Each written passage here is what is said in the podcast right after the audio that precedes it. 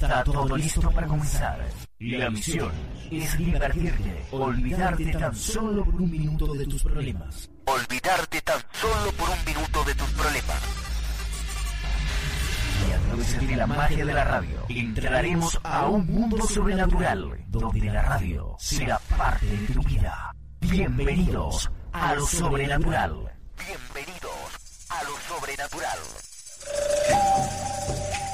En este momento comenzamos Ladrones de Sueños, un programa de radio donde te invitamos a conocer todo aquello que otros no se atreven a contarte. Misterio, historia, espiritualidad, cine, filosofía, lectura y en definitiva, entretenimiento a través de una ventana abierta al universo que te hará cuestionarte muchas de las cosas que hasta ahora consideras normales para ti. Soñador, quédate con nosotros y prepara tu mente para todo lo que vas a escuchar en estas próximas dos horas, llenas de muchas incógnitas, con Javier Mercado y Emilio Arias. Ladrones de sueños, bienvenido a tu despertar.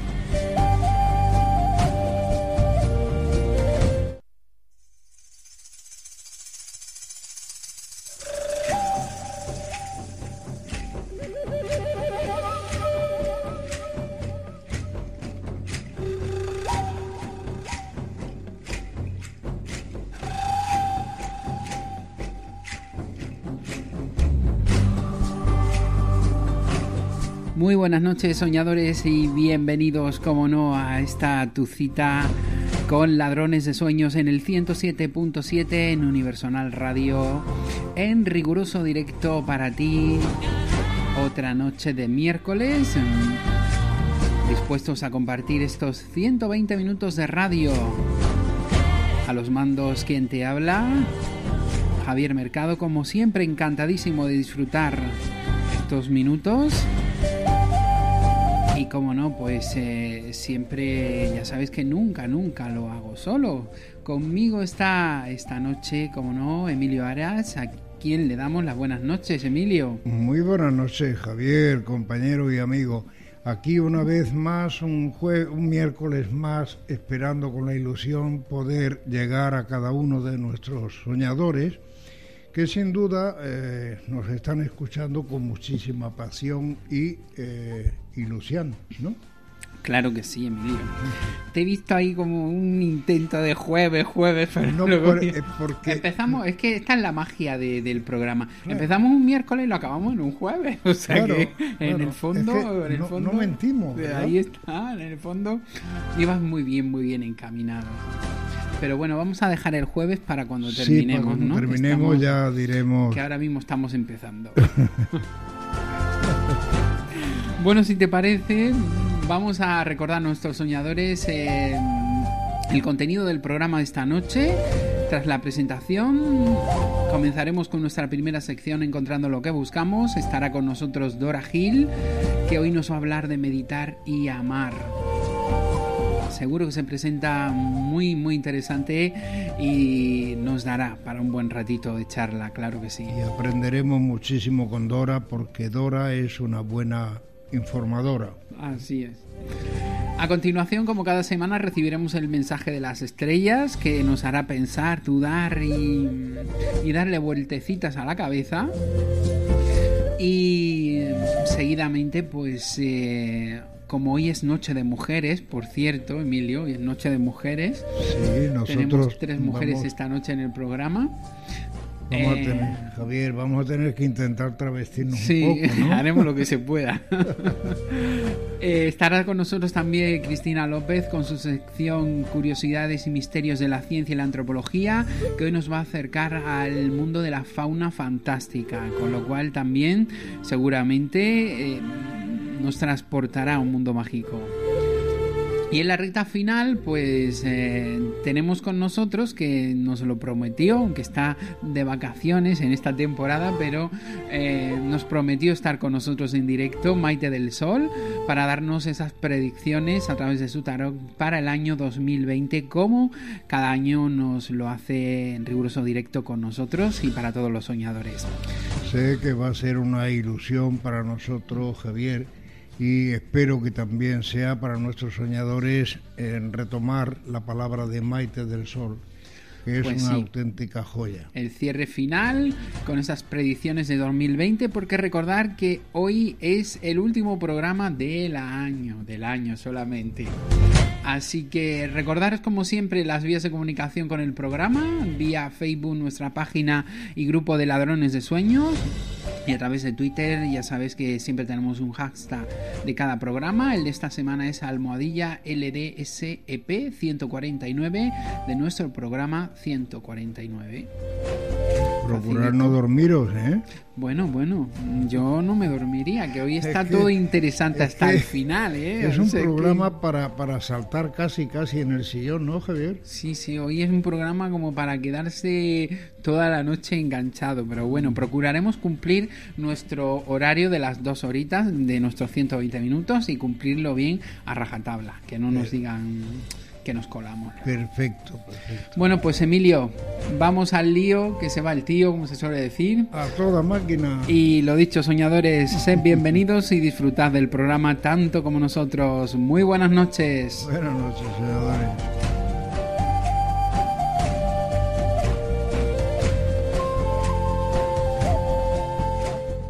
Ladrones de sueños.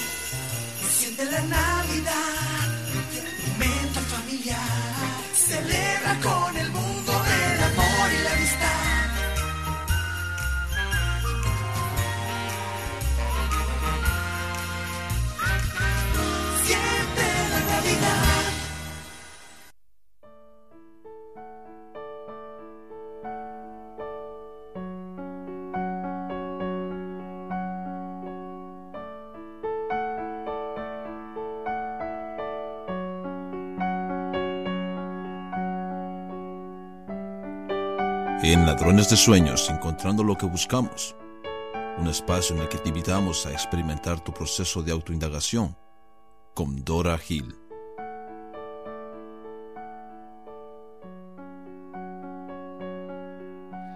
Y como bien habéis escuchado, vamos a arrancar ya el programa de esta noche mm, con nuestra primera sección. Y como siempre, eh, lo que corresponde es darle la bienvenida y las buenas noches a nuestra primera invitada que es eh, Dora Gil. Dora, muy buenas noches. Hola, buenas noches. Encantada de estar con vosotros de nuevo. Muy buenas noches, Dora. Hola, buenas Un noches. placer tenerte entre nosotros. Muchas gracias. Mm. Eh, Dora, estamos ya en los últimos coletazos del año, por lo menos para nosotros, porque este año nos ha tocado Navidad y, y Nochevie- y Año Nuevo justo en miércoles, con lo cual hoy vamos a cerrar ya nuestro capítulo de Ajá. 2020 Ajá. y la verdad que has escogido hoy un temita que, Sí, que va muy en ello, ¿no? Meditar y amar, ¿verdad? sí, sí, sí, yo creo que lo he cogido con un poquito de intención. Sí. Sí, porque es lo que toca en esta época del año, ¿verdad? Es- te invita a todo, hasta el invierno, a volver un poquito hacia adentro, hacia nuestras raíces. La naturaleza ent- entera nos está invitando a eso. Pues cuando quieras arrancamos y, y vamos entrando en materia, si te parece. Pues muy bien, muy bien. Eh, el título que se me ocurrió, Meditar y Amar, pues quizá pueda parecer un poco chocante relacionar estas dos palabras. A veces se entienden co- como cosas muy separadas. Incluso puede que se sientan como cosas separadas meditar y vivir. La meditación como algo separado de la vida. Una actividad es meditar y la vida es otra cosa. Y sin embargo, para mí, eh, la meditación es en realidad nuestro estado natural. No, me parece que sea algo que hacemos para conseguir estar mejor o evitar algo que nos molesta, sino más bien es hacernos uno con la vida, acercarnos a ella, sentirla, permitirla ser como está siendo, en lugar de, como normalmente hacemos, separarnos mentalmente de ella para opinarla, para juzgarla, para controlarla, con lo cual se produce una separación mente y vida que nos aliena y nos hace mucho sufrir. La meditación, tal como yo la entiendo, es justamente anular esta separación, traer nuestra conciencia a la vida, aquí, ahora, donde se está produciendo, y, y acompañarla, unirnos a ella, permitirla ser, sentirla. decía que es un estado, nuestro estado natural, porque los niños de alguna manera viven muy conectados con la vida, aún no se han separado de ella eh, a través de sus procesos mentales y entonces eh, la viven intensamente, prestan atención a, hasta los más mm, los sucesos más nimios que suceden en su momento presente. A nosotros, en cambio, esa atención ya nos resulta difícil. Solemos fugarnos enseguida al mundo mental mm. para juzgar. En cambio, mirando mirándolos a ellos, podemos tener una evocación de lo que es vivir, sentir la vida, meditarla, estar ahí presentes, ¿no? Meditar es estar presentes para nuestra vida. Aquietarnos, decidir no manipular nada, no buscar ningún resultado y dejar que desde esa contemplación serena nuestra conciencia vaya notando, observando todo lo que va y viene, que va y viene, pues eh, pensamientos se mueven, emociones se mueven, eh, sensaciones se mueven, percepciones de nuestros sentidos, pero hay algo que no se mueve, es esa inmensa, infinita conciencia que como un inmenso cielo está ahí observando todas las nubes que pasan y dejándolas ser como son. Pero digo, Dora, perdona que te interrumpa un poquito. Interrúmpeme, interrúmpeme. Sí. es con relación al tema de eh, la meditación. Creo que la meditación es un estado espiritual totalmente eh, emocionante e interesante. De hecho, los lamas y toda esta, los hindúes, etcétera, eh, la utilizan de una manera cotidiana y muy prolongada en el tiempo, ¿no? Cierto, cierto. Y es así como poco a poco ese tipo de, momentos dedicados específicamente a la meditación va extendiéndose a la vida cotidiana, no como algo separado de ella, sino que ese estado de conciencia atento, que es la meditación, cuando sales de una sesión de meditación, esos monjes o esos seres que están tan habituados a meditar, van viviendo de una forma meditativa, como decía los niños también, los niños viven en estado meditativo pequeñitos, van sintiendo, viviendo, no se separan de la vida, están ahí, están presentes y vivos sin, sin interpretar. Luego entonces la meditación sí es eh, como mínimo una concentración para el amor y no solo para el amor, sino para la situación real del ser humano, ¿no? Sí, requiere, sí, ciertamente, eh, mirar donde normalmente no miramos y mirar con un estado que tú llamas amor, efectivamente, un estado de conciencia atento, íntimo, dando atención a lo que normalmente no damos, eh, dando espacio a lo que normalmente eludimos. Eso es un estado de amor para mí, dar intimidad, atención, espacio, sin juzgar nada de lo que sucede. Eso se ejercita con prácticas eh, consistentes de meditación se puede ejercitarse en sesiones, es así como aprendemos, pero con la finalidad de que se actualice y se integre en nuestra vida cotidiana, no como algo separado de ella. Mm. Y así pues sentimos ese amor por la vida, ya que no nos estamos separando de, de, nada de ello. Cualquier cosa es, puede ser un momento de meditación. Puedo estar meditando mientras como, mientras camino, mientras escucho una melodía, mientras hablo con alguien, si estoy presente, si estoy ahí sin irme mentalmente a otro sitio, ya estoy caminando por el sendero de la meditación viva. Pero es verdad que se requiere, ya que nos hemos alejado tanto, esas sesiones, esos espacios de intimidad que para mí son tan gratificantes de, para, para ellos simplemente, para estar en silencio y observar, sentir, permitir. Dora, te voy a pedir que te acerques un poquito más al teléfono, ¿vale? Ahora, perfecto.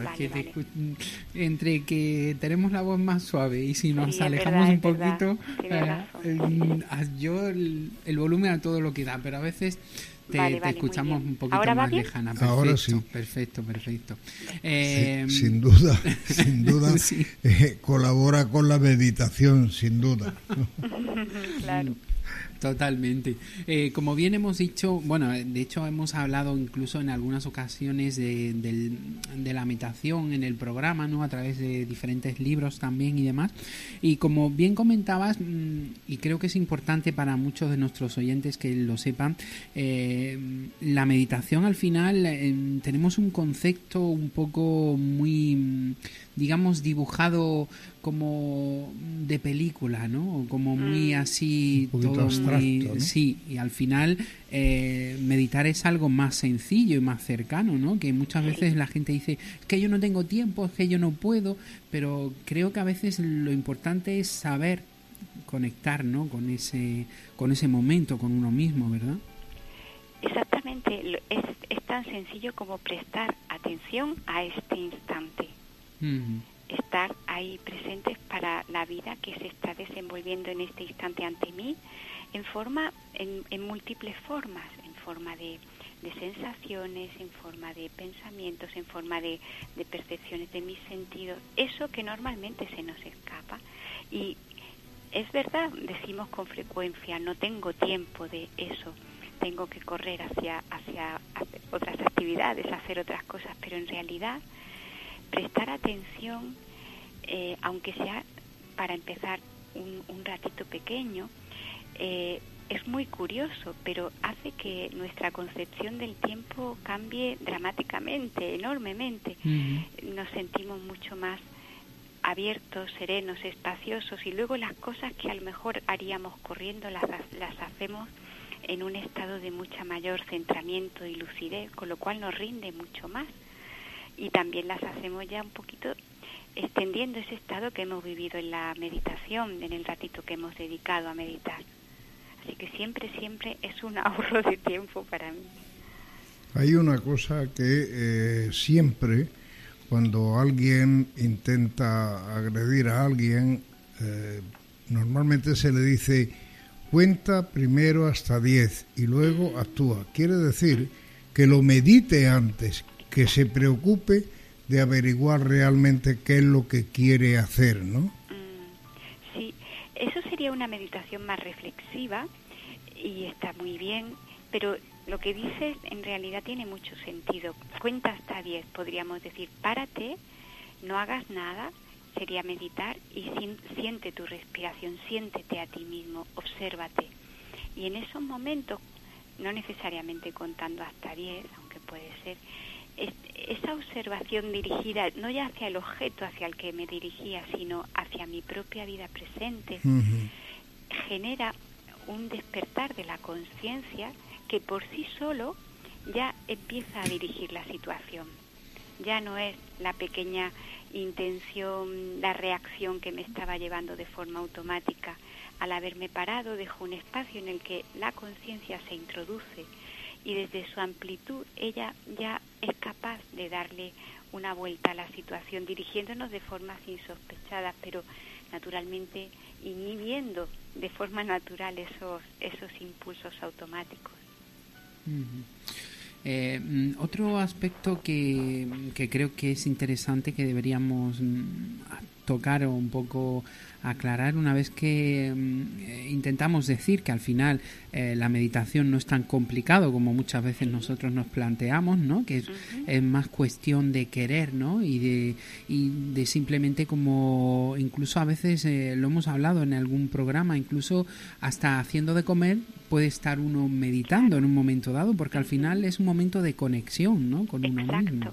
Exacto. Entonces, creo que eso es importante que la gente lo entienda, eh, porque, mm, como siempre hemos dicho, pensamos que la meditación es eh, esa musiquita suave, ese, ese incienso, ese no sé cuánto, ese ritual, ¿no? Y al final eh, es algo más sencillo que algo tan Mucho ritualístico, ¿no? Como nos han más. vendido.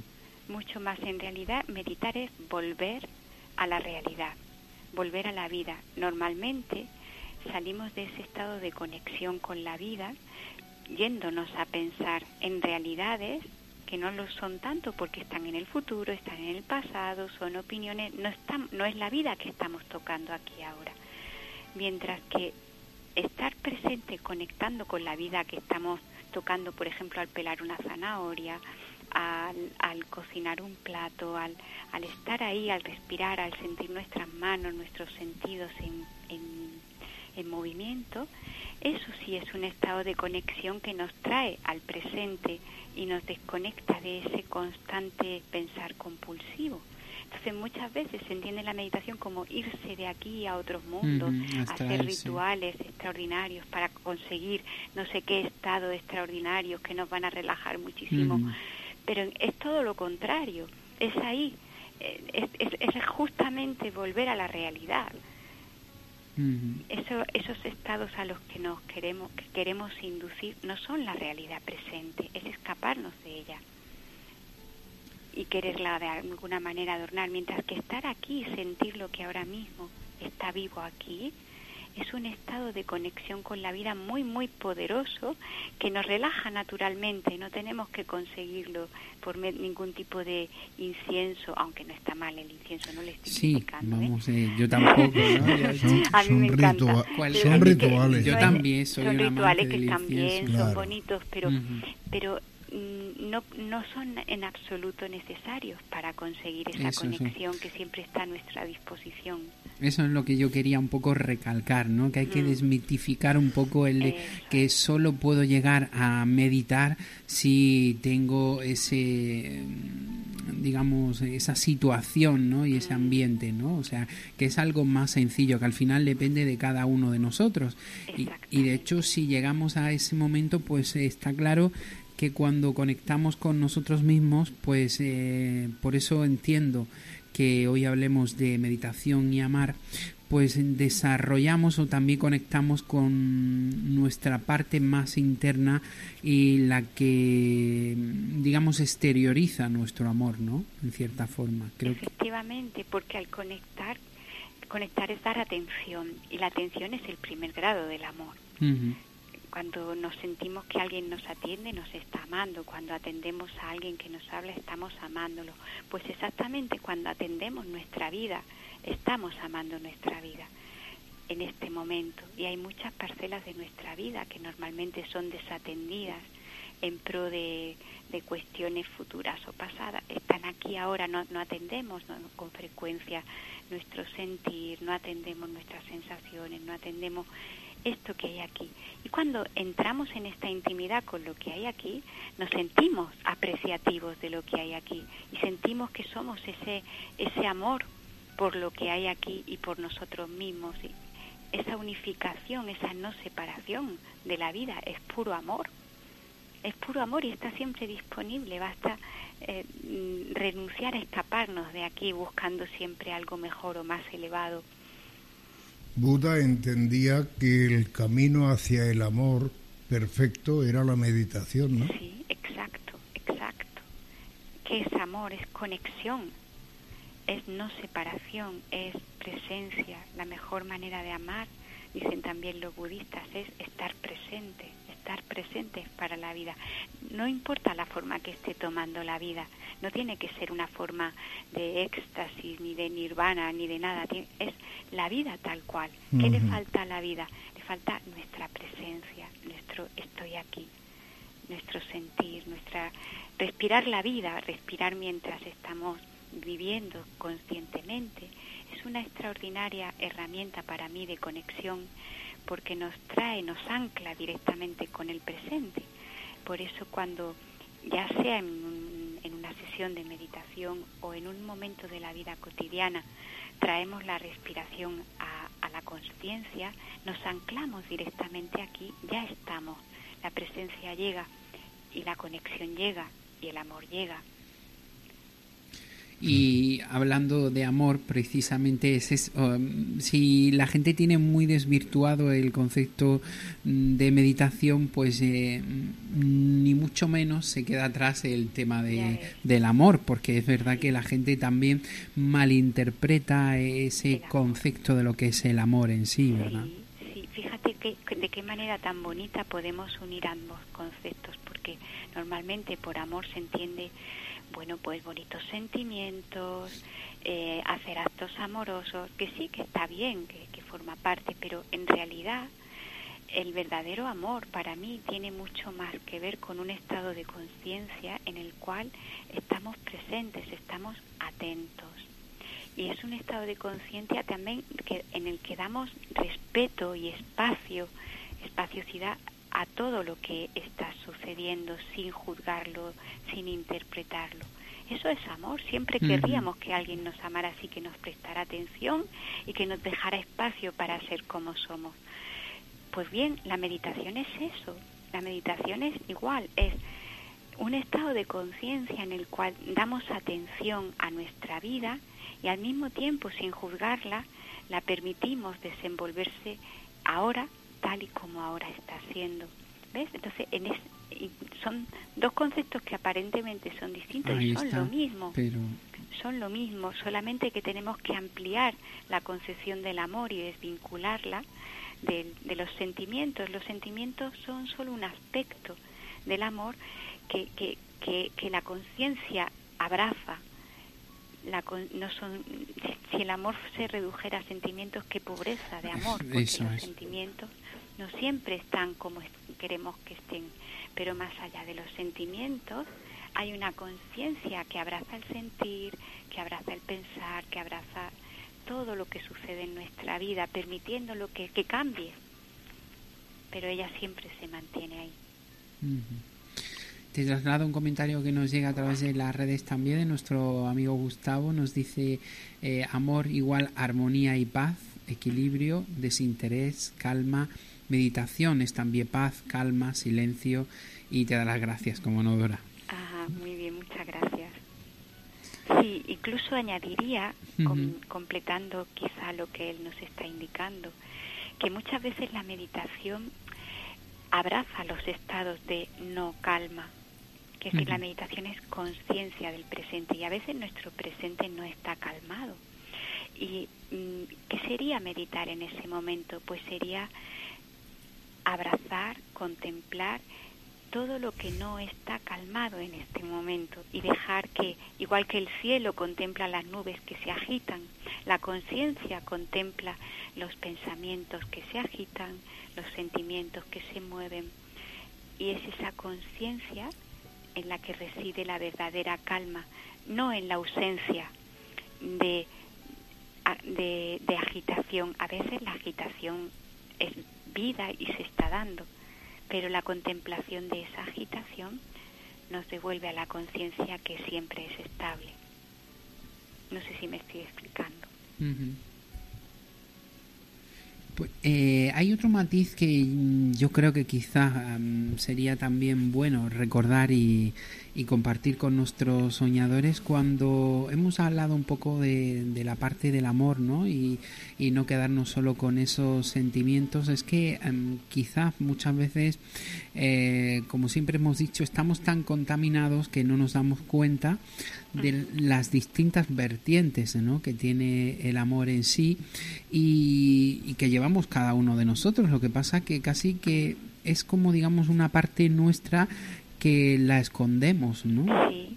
Y, quería incidir un poco eh, en los beneficios, primero, que tiene exteriorizar esa parte que muchas veces la escondemos y eh, la mayoría por vergüenza, ¿no? Que es un matiz, ¿no? También.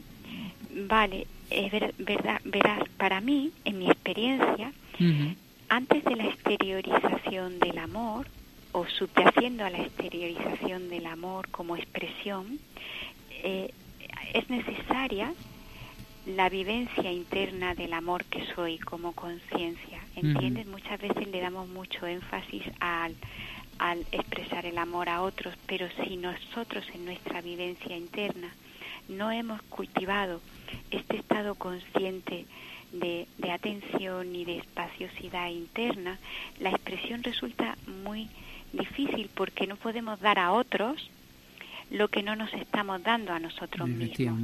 ¿eh? Entonces, si a nosotros mismos no nos damos atención, respeto, eh, espacio, libertad en nuestro interior mediante estas actitudes meditativas, es muy es imposible, es incoherente además que podamos dárselas y expresárselas a otro ser humano. En cambio, en mi experiencia, desde esta conexión interna totalmente íntima y, y espaciosa, nunca me tengo que proponer expresar o amar a otro. Es algo que surge de forma natural ya es como si el recipiente está lleno y ahora desborda.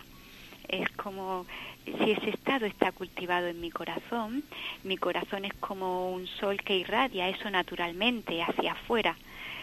Surge de la profundidad de mi conciencia la extensión del amor que ya siento dentro porque esa es su naturaleza la, la, naturaleza del amor en la extensión quiere darse a raudales, no, no hay límites, pero claro, si no estamos en contacto con su fuente aquí dentro, uh -huh. es difícil esto, ¿sabes? Sí, es bastante complicado. Sí, también ocurre una cosa, posiblemente eh, no eh, le damos al amor toda la cancha que, ne que necesita porque tememos hacer un poco el ridículo de alguna manera porque si eh, eh, lo entendemos el amor como pareja, bueno, es un tipo de amor. Pero si hablamos del amor, por ejemplo, a la naturaleza, no hay que decirle a la naturaleza te amo. Sencillamente con, con no sé, con, con disfrutarla, con verla, con estar allí en medio, ya es un amor que está manifestando a ese lugar. No hace falta que sea a una persona, ¿no? Cierto, el amor no, no, no tiene un objeto determinado. Cuando se siente desde dentro es como el sol, se extiende a todo y, y, para cada situación surge la expresión natural que la situación está necesitando. Es intuitivo el amor. A veces es silencioso, a veces es súper expresivo, a veces... Y, lo sabe, es la naturaleza, es su, su naturaleza es sabia, la, la, el amor es sabio, sabe cómo expresarse en cada situación, pero sí que es importante estar en contacto íntimo con él y luego él ya se expresa de cualquier manera que sea necesario, ¿no te parece? Me parece correctísimo además. Mm. Y yo, sí. Sí, eh, yo en cualquiera de los casos, porque eh, volviendo a la meditación, a mí el tema de la meditación es algo que me, me llega mucho porque uh -huh. me gusta. Uh -huh. Cuando me voy, por ejemplo, a una orilla del mar, porque aquí tenemos la ventaja de que árboles no tenemos muchos, pero el eh, sí. mar sí tenemos un charco bastante grande. Sí. Entonces, ¿sabes? Cuando eh, se medita es cuando estás, por ejemplo, sentado en, eh, no sé, en la arena de la playa, uh -huh. estás solo completamente y ves el horizonte y te fundes con ese horizonte, te fundes con ese mar, con ese cielo, eh, con el horizonte en definitiva. Entonces ahí expresas lo que es una meditación profunda hacia ti mismo y decir qué pequeño soy y qué grande es la creación. Sí, hay situaciones especialmente inspiradoras que nos hacen tomar conciencia de, de, esa de pertenecer a un gran todo, ¿verdad? Como cuando miramos las estrellas también o el sol naciente. Son situaciones privilegiadas de conexiones, ¿verdad? Y lo bonito es que de, de ahí podemos ir extendiéndolo a todas las situaciones de nuestra vida. Claro. Mm -hmm podemos efectivamente trasladarlo y, y, vincularlo, que ese es quizás el matiz en el que yo quería incidir, ¿no? que eso es lo más importante, que al final estamos muy perdidos, porque yo pienso que al final la gente tiene ganas, ¿no? Pero a veces en, se pierden en, en, querer conseguir eso, ¿no? Y las cosas son más sencillas de lo que parecen. Claro. Es que Exacto. el problema que tenemos es que decimos no puede ser tan fácil pues sí. entonces y queremos complicarlo porque nos gusta verdad. la complicación es, es que debe ser algo maravilloso porque nos atrae a todos es verdad en el fondo nos atrae porque es nuestra naturaleza profunda mm nos atrae porque salimos de ahí, venimos de eso, lo tenemos dentro. Pero es verdad que nuestra mente es muy complicada mm. y recuperar la sencillez de, de, simplemente estar aquí, ahora y sentir y vivir lo que hay aquí presente. Es, algo que, que anhelamos de corazón. Yo quería de nuevo, antes de despedirnos, sí. volver a proponer que si las personas que quieran empezar o iniciarse o, o darse cuenta de lo sencillito que es uh -huh. esto, siempre pueden recurrir, por ejemplo, entre muchos otros, a mi canal de YouTube, Dora Ujú, Gil, efectivamente. y también más. en mi página web hay, hay una sección dedicada a la meditación, con diferentes meditaciones, unas más cortitas, cortitas para los inicios, luego van alargándose y cada uno tiene su menú a elegir. Pues interesante y para aquellos soñadores que quieran o necesiten alguna ayuda más especial a la hora de comenzar, ¿no? Pues siempre es bueno tener una guía y un punto de, de partida, ¿no? Que creo que es importante. Sí, sí, también en mi libro del hacer al ser hay varias Igual, sugerencias meditativas que pueden ser útiles quizá para iniciarse. Ujú. Lo importante es tomar conciencia de ello, como yo digo, Sí, que es lo cierto. es lo fundamental para iniciar cualquier Eso, cambio interno. eso Mm, Si no tomamos conciencia de ello, Cierto. podemos mm, leer, podemos ver en multitud de vídeos y demás que al final seguiremos eh, si nuestra mente no está preparada para Eso. Para iniciar ese camino, al final, mm, pues eh, nos podemos perder, ¿no? En ese, en ese enjambre, ¿no? Pero lo más importante es tener esa mente clara y, y querer, ¿no? Sí, Y a partir ahí. de ahí, pues las herramientas que tenemos a nuestro alcance y ponernos en manos a la obra. Así es, así Lo es. malo es que eh, muchas veces o en muchas ocasiones el problema es que no nos gusta cuando nos miramos hacia adentro para Mm. estudiarnos, a lo mejor es que no nos gusta demasiado nuestra forma interna, ¿no? Eh, Emilio, acabas de tocar un gran tema, porque esto es uno de los grandes eh, obstáculos aparentes con que nos encontramos. Muchas veces nos han pintado tan bonita la meditación que cuando nos detenemos y queremos aquietarnos, como de- llevamos tanto tiempo de nuestra vida viviendo en la mente y, y eludiendo nuestra emocionalidad, lo que encontramos es un espacio un poco caótico Mm. incluso a veces contraído o doloroso. Y eso nos asusta. Decimos, uff, pues esto es la meditación, pues esto yo no quiero. Me Mejor. pintado otra cosa. Es. Mejor fumar un pitillo o hacer Exacto, alguna... exacto. Y sin embargo, si, si atravesamos esa trampa, esa pequeña barrera y comprendemos que es normal, si una, si una una casa ha estado abandonada mucho tiempo, pues está un poquito desordenada, le falta un poquito de luz y tenemos que asumirlo, asumir que es verdad, hay desorden, tomar conciencia que es verdad, los pensamientos están dislocados, tomar conciencia que nuestras emociones no han sido nunca atendidas y están un poco desordenadas, pero eso es a contemplar, eso es a permitir, eso es a comprender. Ah, Y de- cuando llega la- esa conciencia comprensiva, poco a poco todo va aquietándose y encontrando su lugar. Pero es necesario traspasar esta barrera que tú acabas de señalar, Emilio. Pues Dora, aquí nos vamos a quedar. Podríamos estar largo, largo y tendido, pero es el momento idóneo y justo. Sí, sí, sí. Eh, hemos eh, tocado en el corazoncito de cada uno de nuestros soñadores eh, para que inicien ese nuevo camino.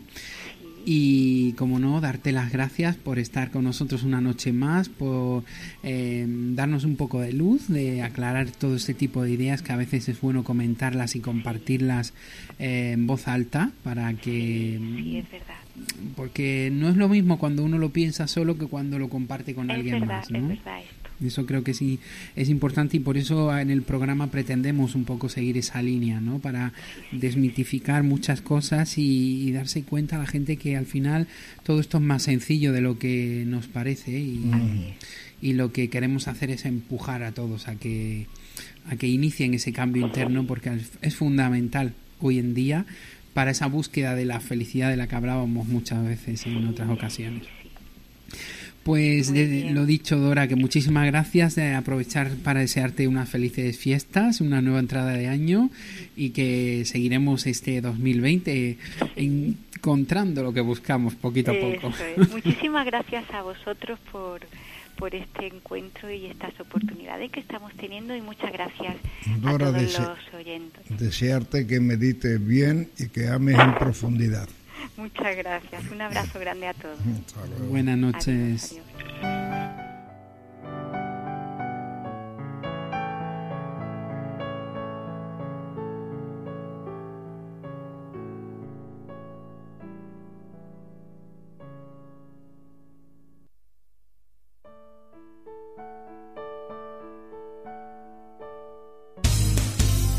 Estás escuchando Ladrones de Sueños.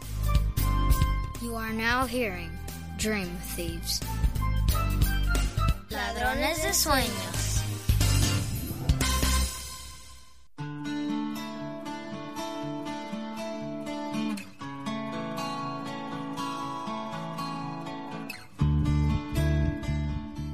En Ladrones de Sueños escuchamos el mensaje de las estrellas.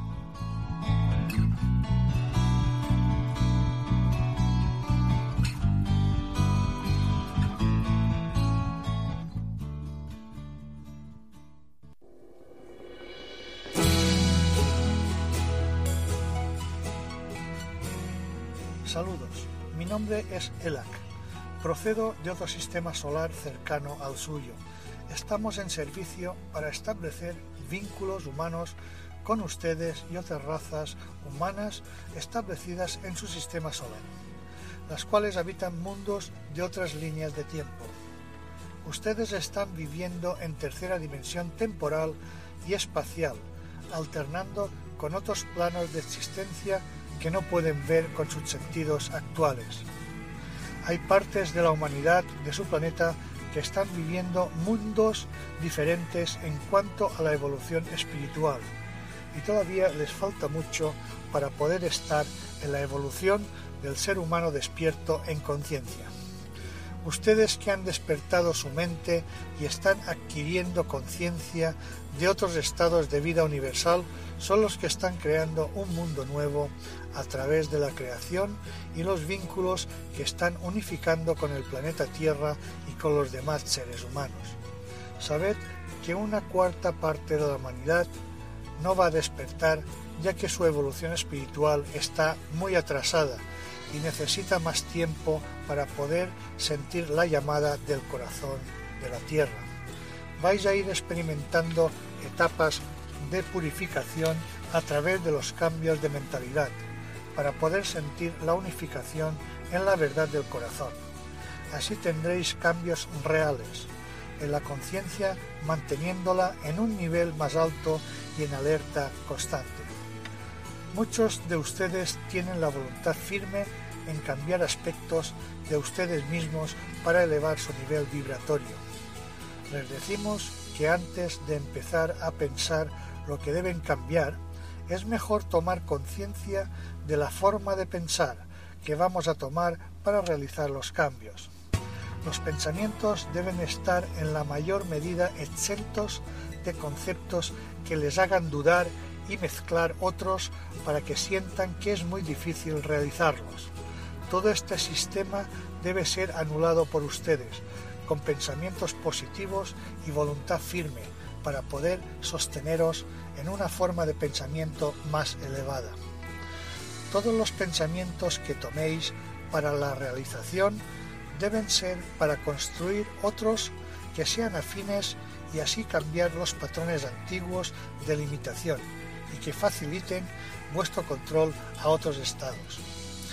Muchas personas están trabajando en la luz de la conciencia y necesitan educar y reprogramar sus mentes para que no distorsionen sus realidades y puedan entender sus procesos antiguos que les han llevado a sufrimientos varios, ocasionados por estas formas de pensar y que han sido usadas por sus gobernantes para controlarlos y para que no tuvierais voluntad y libertad para revertir las decisiones que ellos toman.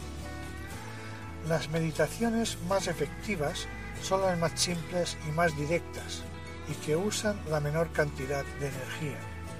Si quieren cambiar una actitud, céntrense solo en una a la vez, ya que estará unida a otras por afinidad que también se moverán y ello ocasionará algún tipo de aflicción emocional para poderlas sanar entonces se sentirán más libres en sus mentes, liberando los esquemas que se han personalizado con ustedes por tanto tiempo. Les habrán dicho que muchos sufrimientos emocionales y físicos proceden de otras vidas, y es cierto, por ello lo que ustedes deben saber es que el tiempo lineal que usan es el mismo tiempo del pasado, solo que ustedes se identifican en el pasado y en presente. Entiendan que ustedes pueden alterar el tiempo y unificarlo para liberarse de cualquier pesar o recuerdo doloroso. Estamos a vuestro lado siempre y les ayudamos a recordar el eco de sus corazones para que puedan ser libres y sentir el amor de todos los seres del cosmos. Cuando iniciéis el día, al, levantaros de la cama, antes de incorporaros, dad gracias por el nuevo día. Y ese momento, sé conscientes de vuestra respiración, para que sea armónica y también de todos los pensamientos que tengáis.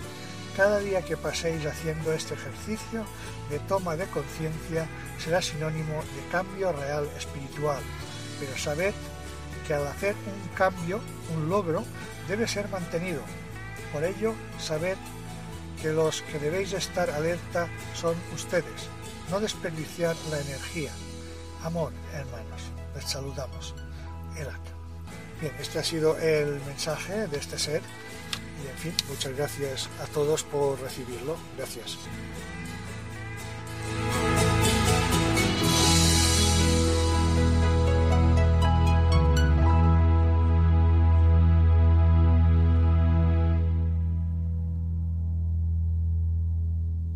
Ladrones de sueño.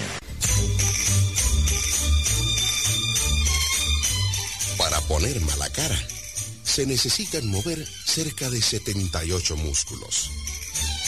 Pero para una sonrisa, con solo 14, bastan.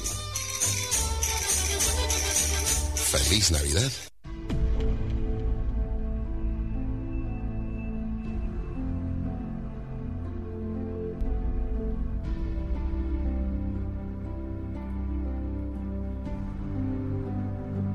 Curiosidades y misterios de la ciencia y la antropología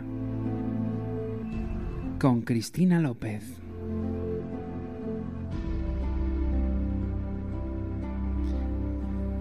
Y seguimos avanzando en Ladrones de Sueños poquito a poco. Mm, en esta noche tan especial, último programa del año, así un poquito en tono navideño, como habéis podido comprobar. Eh, llega el momento de darle las buenas noches y la bienvenida a nuestra compañera y amiga Cristina López. Buenas noches, Cristina. Hola, hola, buenas noches. ¿Qué tal? ¿Qué tal todo? Buenas noches, Cristina. Bienvenida a esta tu casa. Muchas gracias. Hoy con un tema muy mágico, ¿no? Para, para la noche, ¿no? Como es eh, fauna fantástica, ¿no? El que nos has propuesto, ¿no? Efectivamente, es hablar de fauna fantástica y de aquellos seres míticos y personajes de leyenda, sobre todo en, nuestro país. Pues cuando quieras arrancamos y vamos entrando en materia, si te parece. Estupendo. Bueno, a mí es algo que siempre me ha fascinado, todos aquellos seres imposibles, seres extraordinarios y seres que aún hoy día son temidos y que sobre todo en la España rural, en aldeas y pueblos, pues los, ancianos siguen hablando en voz baja, incluso en otras ocasiones directamente callan, no quieren transmitir. Son leyendas vivas y derivan prácticamente y directamente de lo que es la transmisión oral.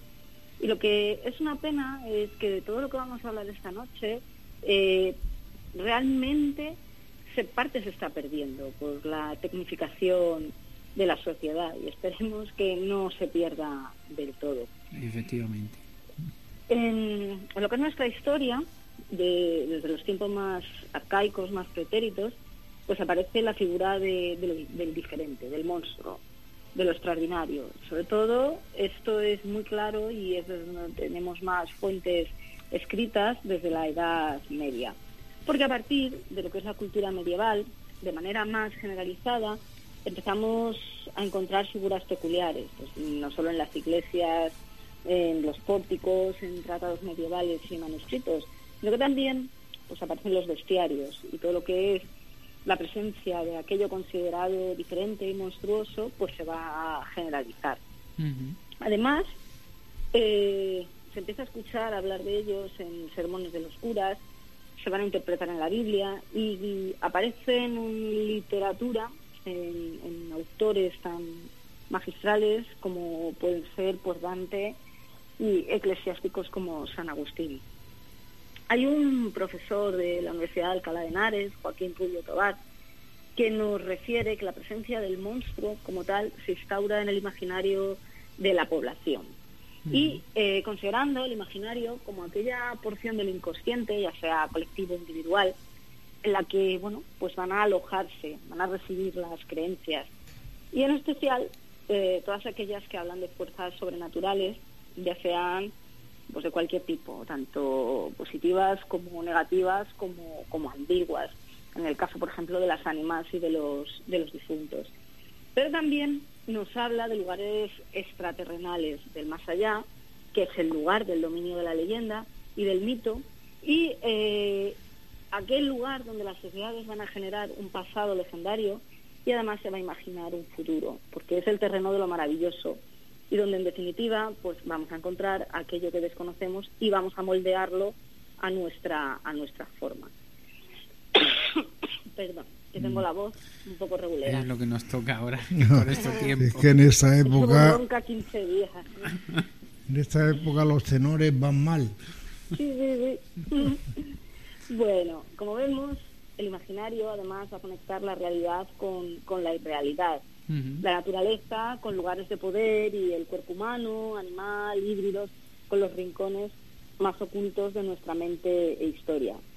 Los monstruos y todos aquellos símbolos que van a inundar los temores y las pesadillas del ser humano, además más del ser humano medieval, no son los mismos que tenemos nosotros, indudablemente, y sus orígenes y fuentes, por supuesto, son diferentes a nuestros monstruos actuales, porque, como hablábamos en un principio, esta sociedad nuestra tan, tan tecnificada, pues parte de nuestro imaginario colectivo, mm, eh, aquel que pertenecía a las sociedades rurales se pierde y van creándose otros, otros imaginarios más en relación con la tecnología, con internet, con eh, otro tipo de otro tipo de vivencias. Todas estas historias que procedían de la tradición oral a los jóvenes lo hemos visto es que realmente cada vez interesan menos y eh, es una pena es una pena absoluta que, que todo aquello que escuchábamos a los abuelos esta esencia esta esencia de- del, del lugar de la tierra este amor a- al terruño cómo se va a ir perdiendo pero bueno y es que entendemos por mitología popular a todo este conjunto de seres imaginarios o reales que se han utilizado en el habla coloquial en un territorio, ya sea como referente o arquetipo, o también como miembro de lo que sería la tradición folclórica o legendaria. Y es que cada uno de estos seres va a tener unas características propias que los va a dotar de una personalidad mm, autónoma y autóctona y que va a corresponder además al lugar de referencia o a la comunidad a la que, a la que pertenecen. Eh, hay un libro que se llama Seres míticos y personajes fantásticos españoles, donde Manuel Martín Sánchez va a identificar estos personajes en grupos. Entonces, el primero serían los llamados personajes proverbiales, que son los arquetipos como tales, de origen desconocido, posiblemente basados en personajes reales que se hicieron famosos en su tiempo y permanecen vivos en la tradición oral.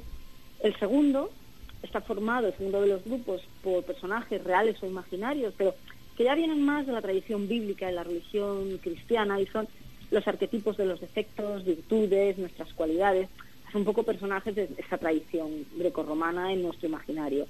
El tercero procede directamente de la tradición folclórica y legendaria autóctona, a través de esta tradición oral y escrita de la que hablábamos, a partir de mitos y leyendas de tiempo inmemorial. Y aquí es donde podemos identificar pues rasgos his- históricos y antropológicos, herederos en muchas ocasiones de antiguas deidades, que son los que han dado lugar a un conjunto de seres de naturaleza mágica de lo que es la mitología y la iconografía local de nuestro país.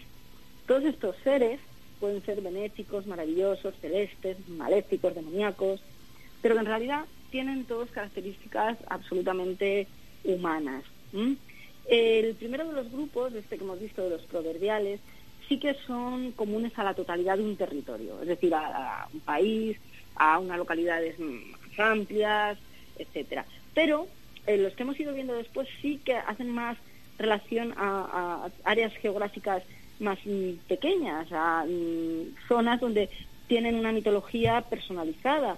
Pues, por ejemplo, eh, eh, lo que es la mitología, por ejemplo, de Euskal Herria es completamente distinta a la que puede haber en Extremadura.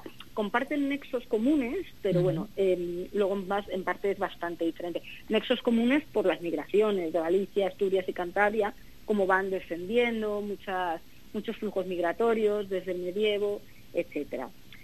Y bueno, no se nos olvide tampoco que nuestro país es un crisol de culturas, que nuestro país ha sido siempre puente entre Europa, África y América, bueno, desde centro de comercio en tiempos de fenicios y cartagineses y luego territorio de judíos, musulmanes y cristianos y por supuesto el mundo que se genera a través de la colonia y la conquista, con lo cual se va creando una mitología muy, muy eh, propia y muy personal todo lo que es nuestra piel de toro.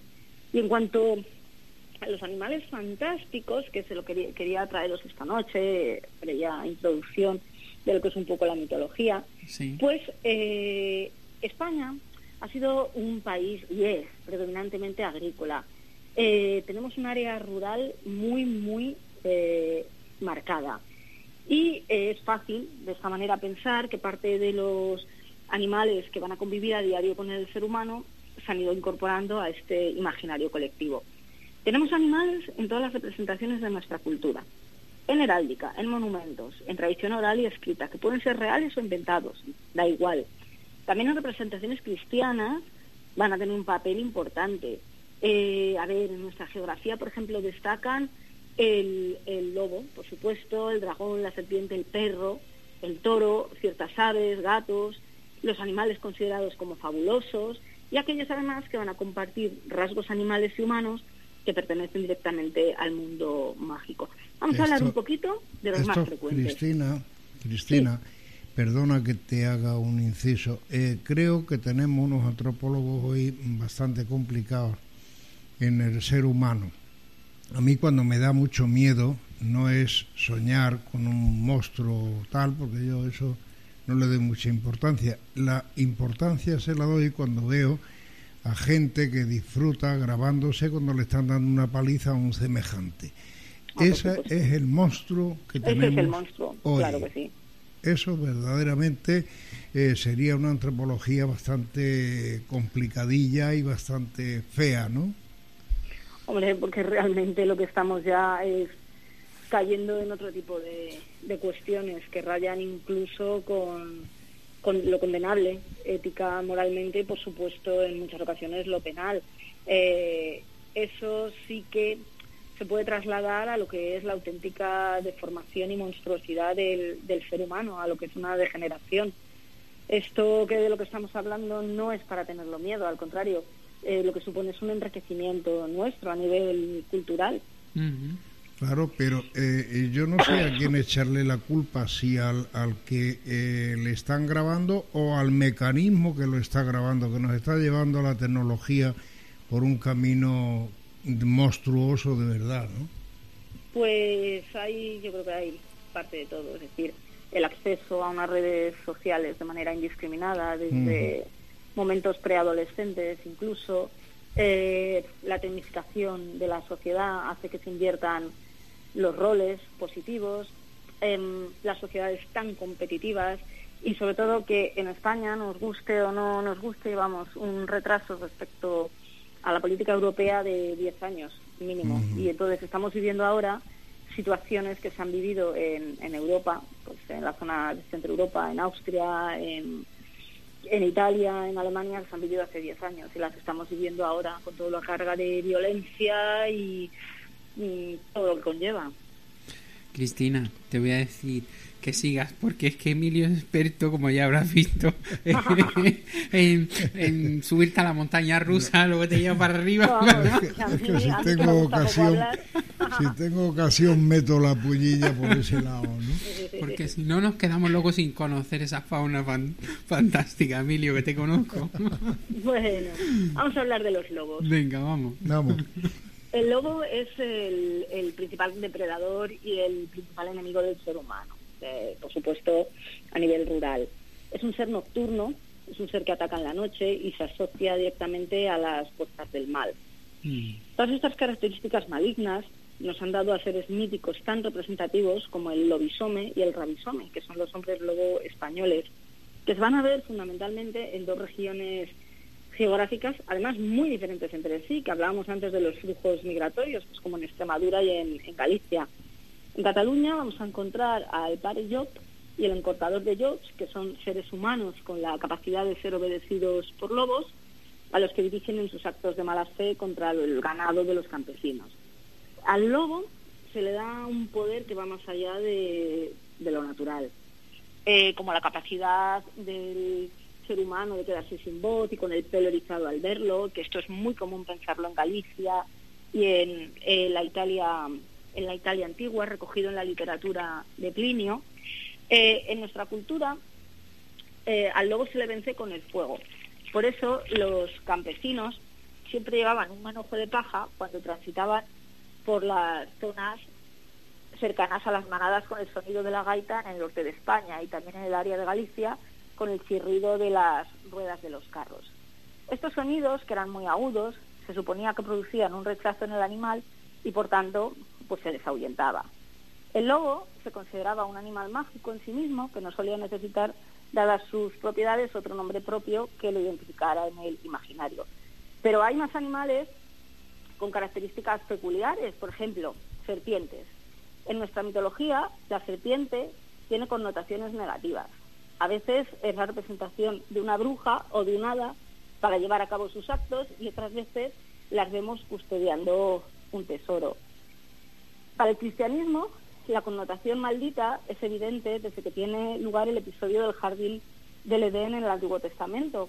Y además se identifica a la serpiente con la inteligencia, con la inmortalidad, por los cambios que va a tener de piel, porque esta piel se empleaba en numerosos remedios para el ganado en la forma de emplazos para dolores de muelas y de cabeza, con lo siniestro y civilino, por ejemplo en Galicia, Extremadura y Castilla, donde era común pues la creencia de que las serpientes se podían colar en las casas de las madres que daban de mamar a los bebés y cuando éstas dormían, pues se enganchaban al pecho dando a los bebés la punta de su cola para que succionaran y poderlos calmar.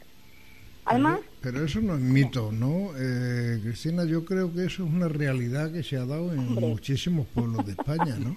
Eso, a ver, es, es, a ver, es un mito. La, una serpiente no es un lactante, no se va a enganchar a beber leche. mi no es forma parte de su alimento. Es que yo, mi ignorancia es que como no he amamantado nunca tampoco. Lo vamos a tener que No, mandar un forma, cursillo. forma parte del mito, forma parte del mito. bueno, bueno.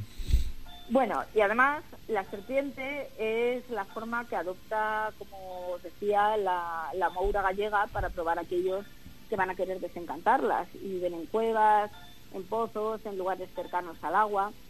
Y tenemos muchas serpientes míticas, como por ejemplo el Erensuge euskera, que es un genio que parece una serpiente voladora, que puede tener hasta siete cabezas. Hay otra serpiente de la mitología de Euskadi, que sería el Sugar, que es una serpiente macho, que atraviesa el cielo como una hoz de fuego que produce la tempestad.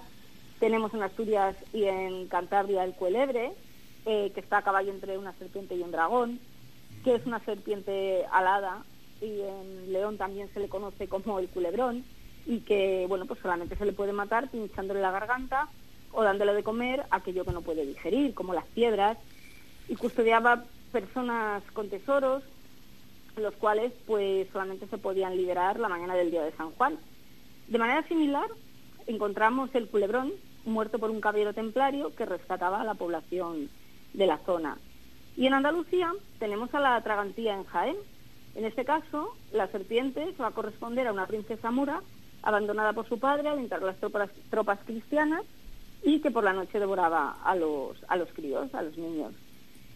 Si hablamos un poquito mm, de reptiles, seguimos con los, con los dragones.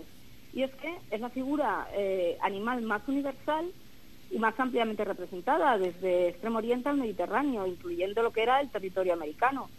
Desde la Italia antigua se reflejan en la historia natural de Plinio y se localizan en, en la India. Eh, bueno, en la historia natural de Plinio vienen desde la India y se pueden se iban introduciendo en lo que es la cultura europea. En el medievo aparecen reflejados en lo que serían los libros de caballerías, donde los caballeros cristianos van a pelear para defender a las doncellas. A ver, la identificación directa es con el mal. ¿Y por qué? Porque, bueno, de esta manera se personifican en Biblias y en bestiarios y, bueno, están representándose en el Apocalipsis. Y en la mitología española son muy frecuentes en el área mediterránea y, bueno, ya nos imaginamos pues que, que en Cataluña.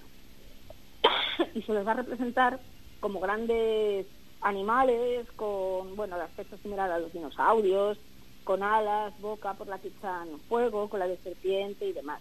Y la leyenda más popular corresponde a San Jorge, que libera a una doncella, hija del rey de Capadocia, de las garras de un dragón en Mont Blanc. También se localiza en lo que sería el Bajo Ampurdán y en la montaña de Tallet. Y en estas áreas existen otros dragones, como la draga del lago de Bañolas, el dragón de Malmercat, el de Noades, que está encargado de custodiar su lago, incluso la Biblia, la Biblia, que es la versión femenina del dragón de Cataluña. Esta además se lo representa con pechos, del latín viver viperus, que significa pues víbora. Y además, si seguimos hablando de seres fantásticos, más que ya de animales fantásticos, ¿cómo vamos a poder olvidarnos de las, de las hadas? Las hadas son aquellas, aquellos seres que la RAE lo- las reconoce como un seres fantásticos representadas bajo la forma de mujer, a quien se le atribuye el poder mágico y el don de adivinar el futuro, o bien a cada una de las tres parcas. Bueno, las hadas proceden de la tradición grecorromana y por lo general su figura en España tiene un carácter benigno, pero bueno, también hay aquellas dotadas para infligir el mal al ser humano.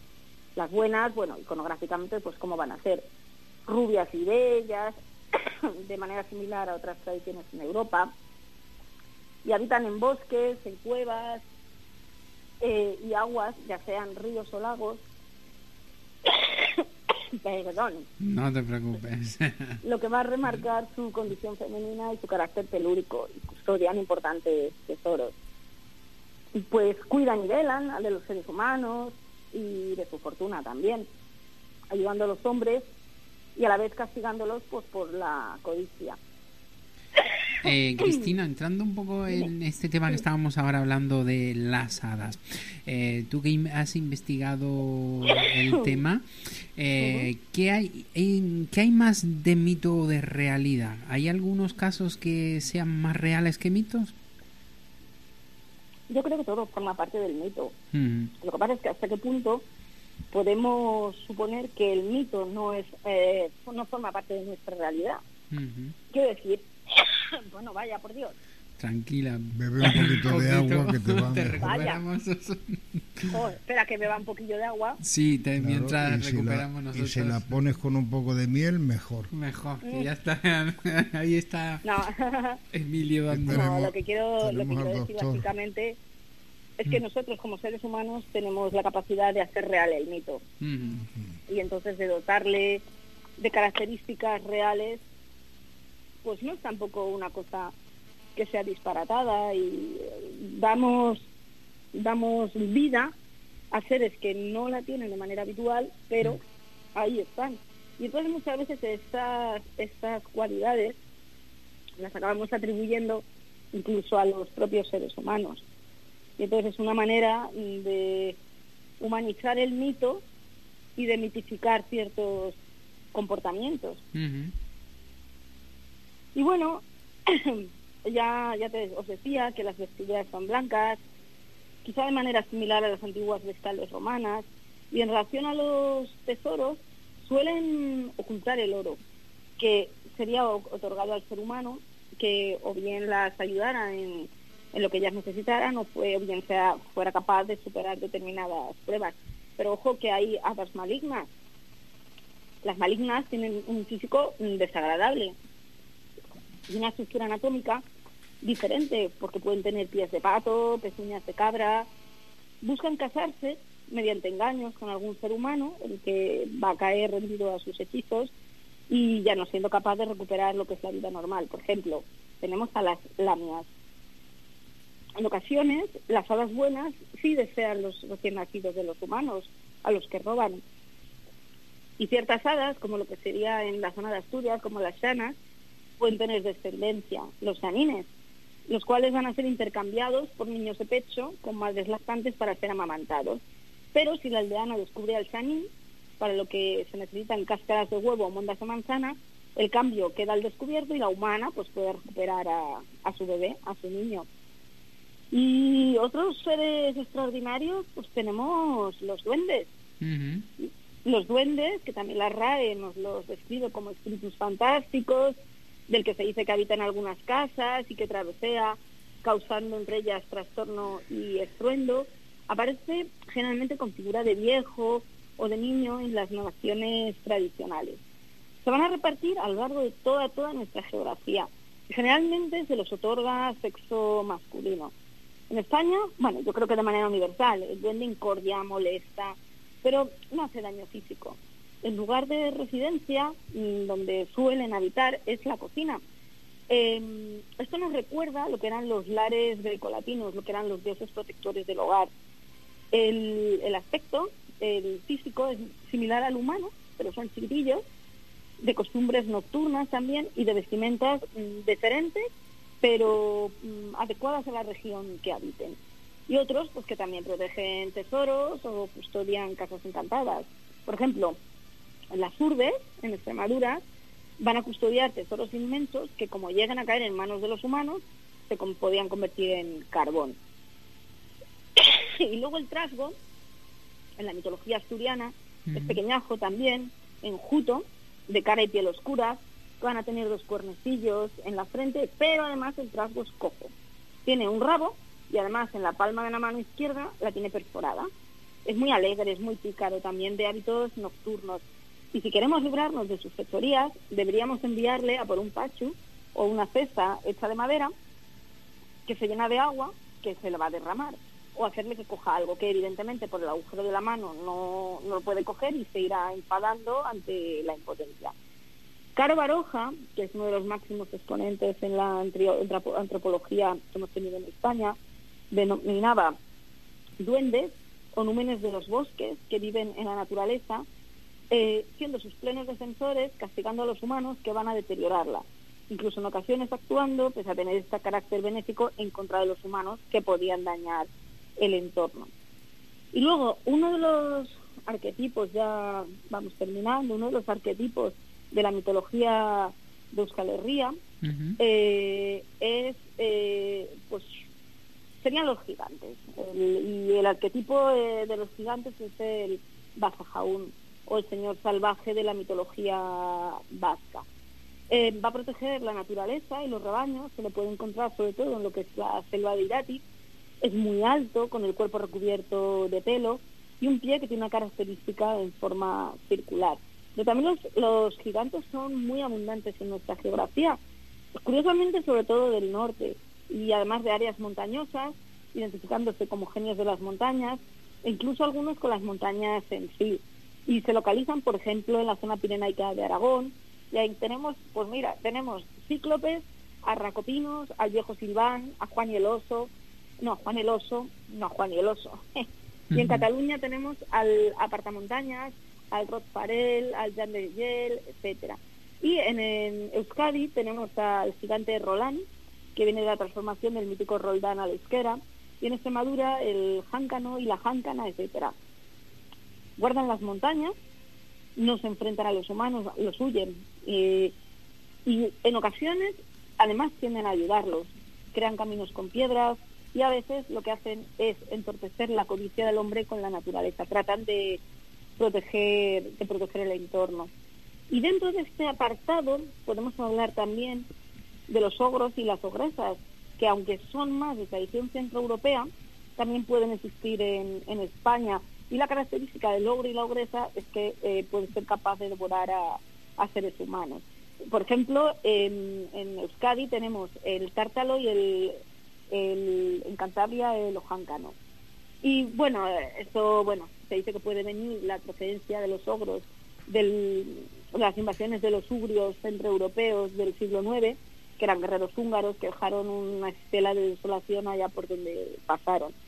Nuestros ogros son también gigantescos, peligrosos de costumbres, eh, porque eran caníbales, y eh, además devoraban sin duelo a cuanto humano pudiera caer en su poder, salvo que fuera un humano astuto que eh, supiera escapar o que pudiera encontrarse protegido por un hada.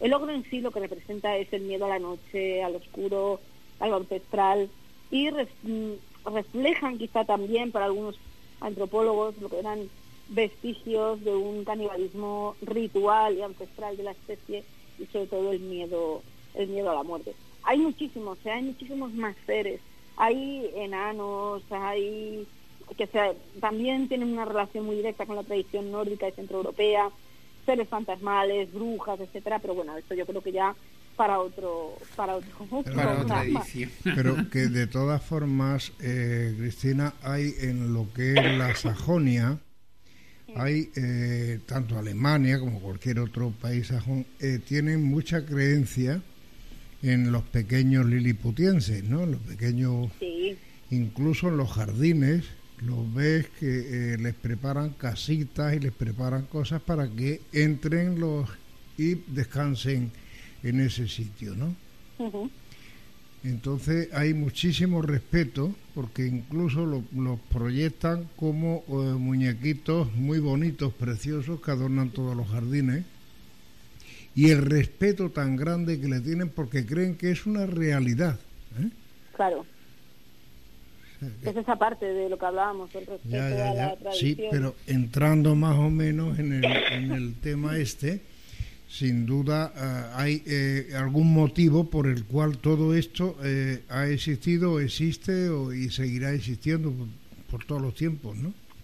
Sí, pues necesitamos seguir creyendo en, pues en aquello que, que nos rodea, en las fuerzas que no podemos explicar, en aquello en lo que pues necesitamos imponer también nuestro nuestro criterio y nuestra realidad. Entonces, de alguna manera todas estas cosas, desde luego mientras perviva la tradición oral. Vamos a ver, si somos seres de costumbres, yo estoy convencida de lo que veníamos hablando en un principio, mm. esto eh, puede que en parte se pierda todo lo que es la tradición oral, etcétera, pero indudablemente el hombre va a mitificar otras situaciones vitales. El problema es que, que puede llegar a mitificar. Eh, así funciona nuestro cerebro. Claro, va a tener que buscar otros otros temas para seguir alimentando esa ilusión, ¿no? A ver. Qué remedio nos queda, ¿no? pues Cristina, muchísimas gracias por estar esta noche con nosotros. Ah, cuídate mucho, sobre todo. Y estos tiempos que son muy... Muy locos. Muy locos, sí, sobre todo por aquella parte por donde te encuentras, que aquí estamos muy acostumbrados al clima cálido y algo, pues es muy extraño pasar un día de frío, ¿no? Pero también a veces estos cambios climáticos son los que nos hacen caer y es el momento de, cuidarse. Eh, desearte una buena entrada de año, que ya estamos en nuestro último programa de este año, ya volveremos en el 2020 y que pases unas buenas fiestas. Igual, igual vosotros. Que, te mejore. buena entrada, salida y de todo. Que te mejores muchísimo, Cristina. Gracias, gracias. Buenas noches y a seguir bien. un abrazo. Un abrazo, chao. Chao.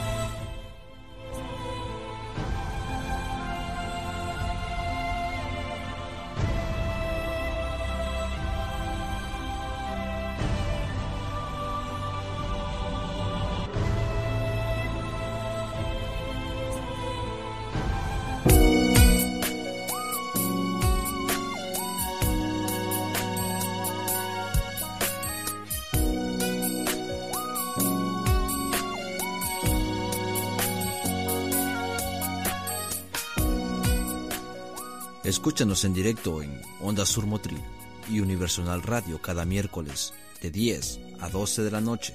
Y si no puedes, en diferido a través de las distintas emisoras que nos emiten en su parrilla, como es Edenex Radio, Mundo Insólito Radio, la radio de la historia, y en plataformas como Evox, iTunes o Google Podcasts, entre otras.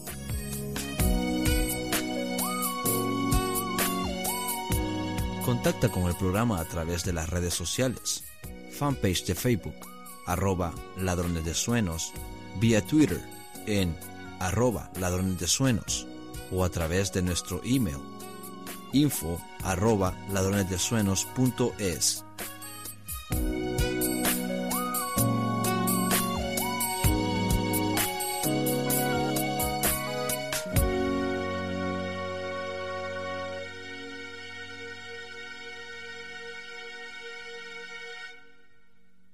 Ladrones de Navidad,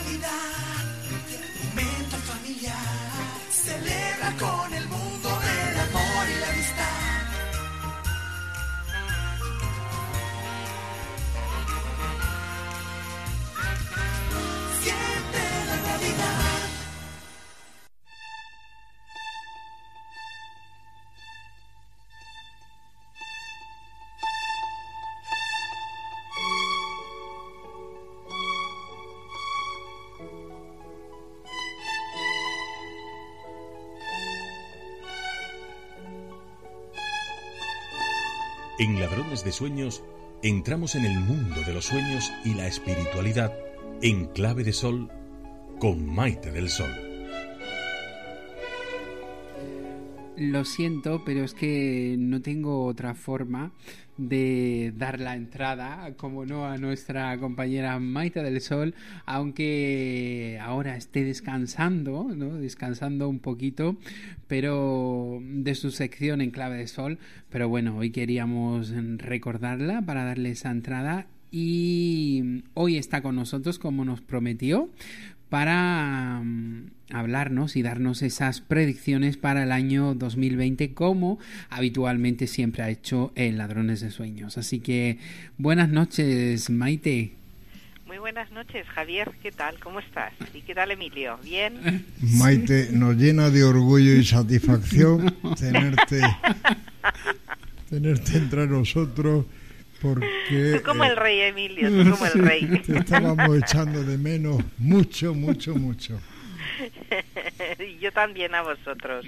Yo también a vosotros os he hecho mucho de menos. Lo que pasa es que, bueno, como decía Javier, este año me ha venido un poquito mal el poder eh, estar en el programa así eh, periódicamente, pero bueno, ya ya vendrán Bueno, tiempos mejores. Seguro, seguro. De hecho, bueno, Sigo, de- sigo estando vivo, Maite.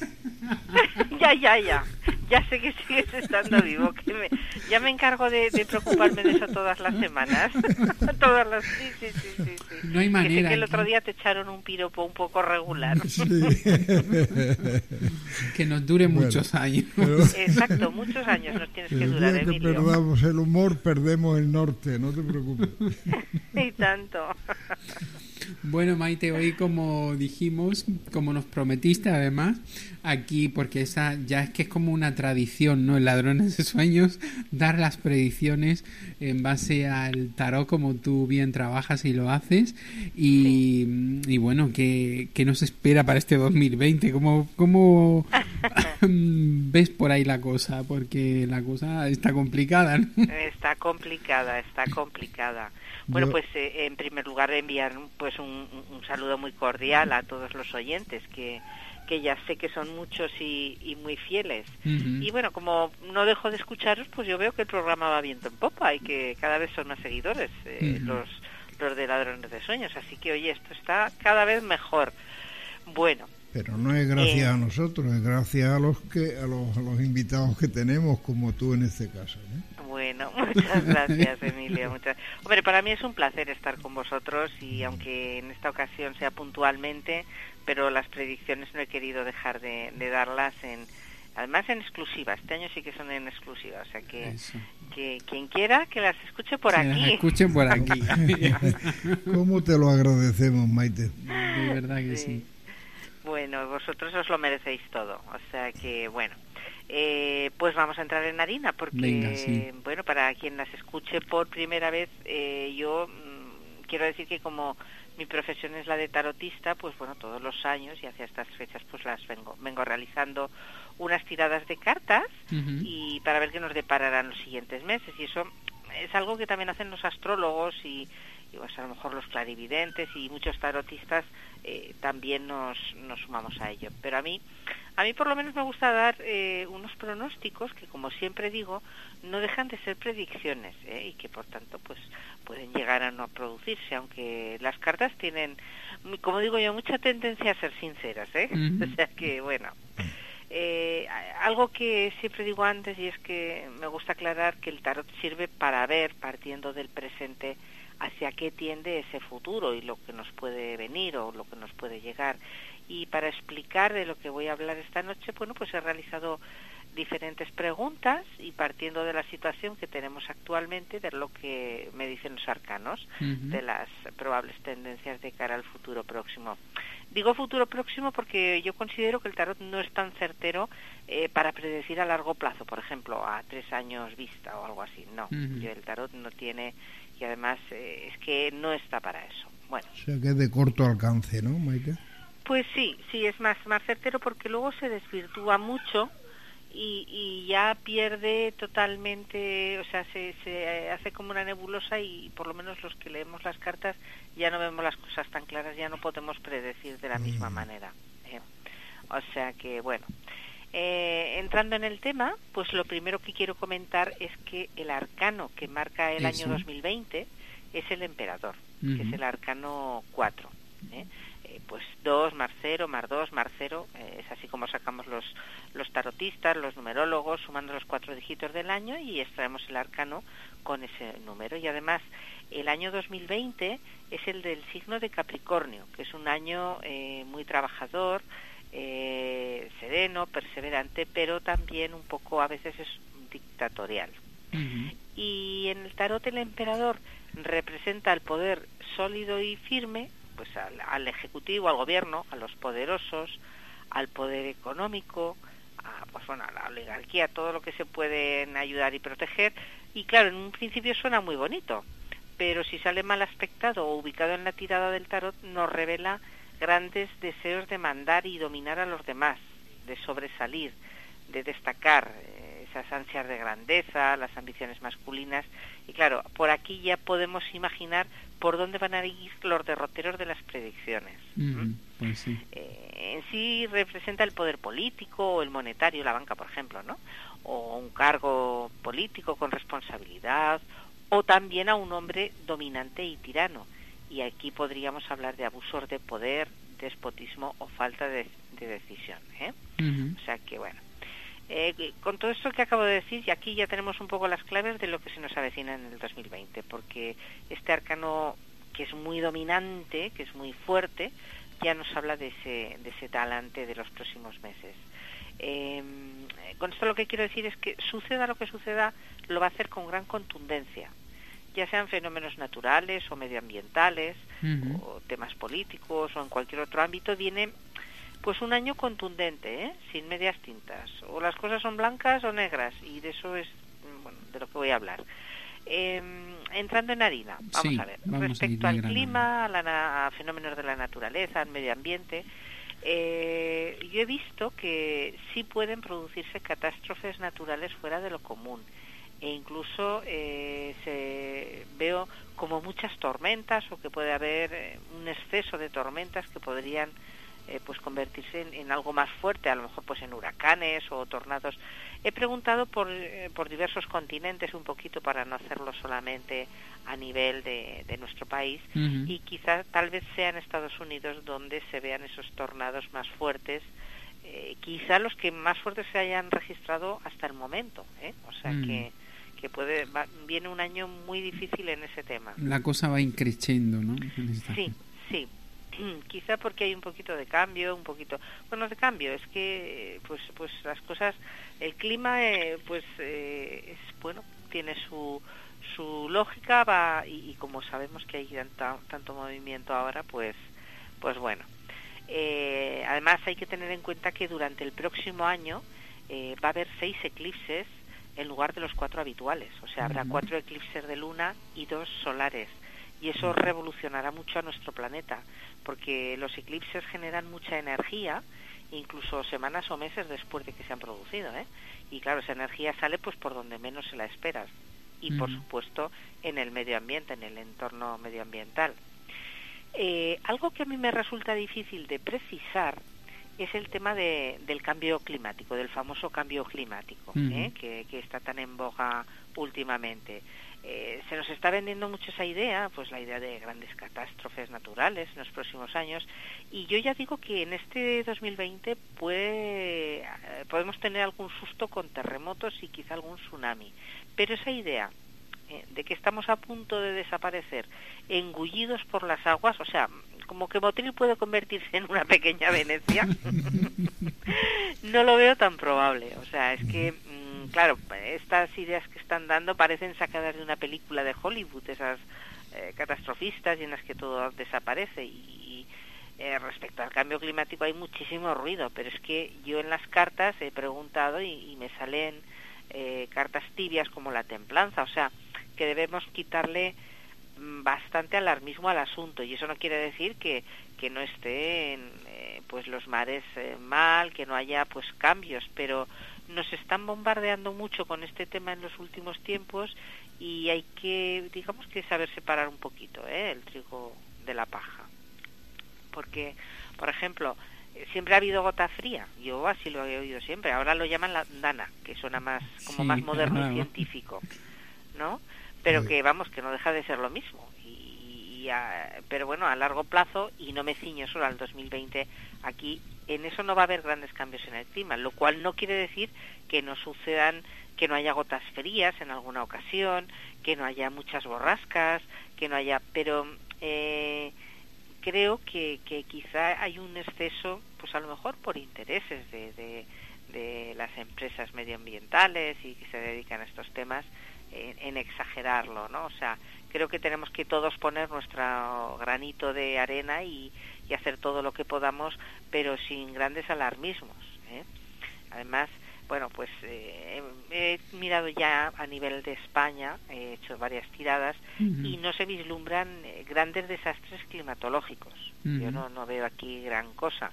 Eh, quizá lo que decía, pues por temas económicos de las tecnologías verdes o contaminantes, pues esos intereses tan fuertes que hay, pues hacen que la gente sea manipulada y ahí ya pues empiezan que sea castigar los vehículos diésel y todas esas cosas. Pero bueno, el tema de que si comemos carne estamos destrozando el planeta, yo, vamos a ver, yo pienso que esa no es la solución. El, el decir, nos volvemos todos veganos, eh, no sé, al menos bajo mi punto de vista, eh, pues no, no, no veo grandes... Eh, grandes problemas, salvo sobre todo en Estados Unidos, que es donde veo unos tornados eh, bestiales, ¿eh? O sea, no sé, me da una sensación de que va a haber ahí huracanes o cosas así, porque salen unas cartas muy muy muy conocidas para estos temas y salen sin parar. Pero bueno, para en cuanto a Estados Unidos, a otros eh, continentes, pues, o sea, no lo he visto tan marcado. Bueno, ahora vamos a política nacional y ahí intuyo que, a ver, esto es algo que yo he preguntado a las cartas y me dicen que es muy probable que volvamos a tener elecciones. Hay un indicio claro en las cartas de, de, una repetición electoral. A mí eh, yo lo veo eso un alto riesgo ¿eh? en el 2020. Y si no fuese así, si no hubiese una repetición de elecciones, eh, preveo una legislatura extraordinariamente corta, ¿eh? corta, pero que quede claro ante los oyentes y con esto me estoy mojando bastante, creo yo, que podríamos ir de nuevo a las urnas este próximo año. ¿eh? O sea que, que eso lo he preguntado varias veces y sale y sale y sale, o sea que bueno. Eh, yo entiendo, claro, que, que, el actual presidente del gobierno que tenemos en España, que Pedro Sánchez, ya no sé que, no sé si está en funciones o no, porque con el lío que nos están organizando, que al menos a mí yo ya no lo tengo claro, si está en funciones, si no lo está, bueno. Pero mm, eh, esto está muy marcado. ¿eh? Veo cartas conflictivas a su alrededor. De hecho, el emperador es el arcano del, del 2020, eh, alude a los poderes gobernantes, precisamente.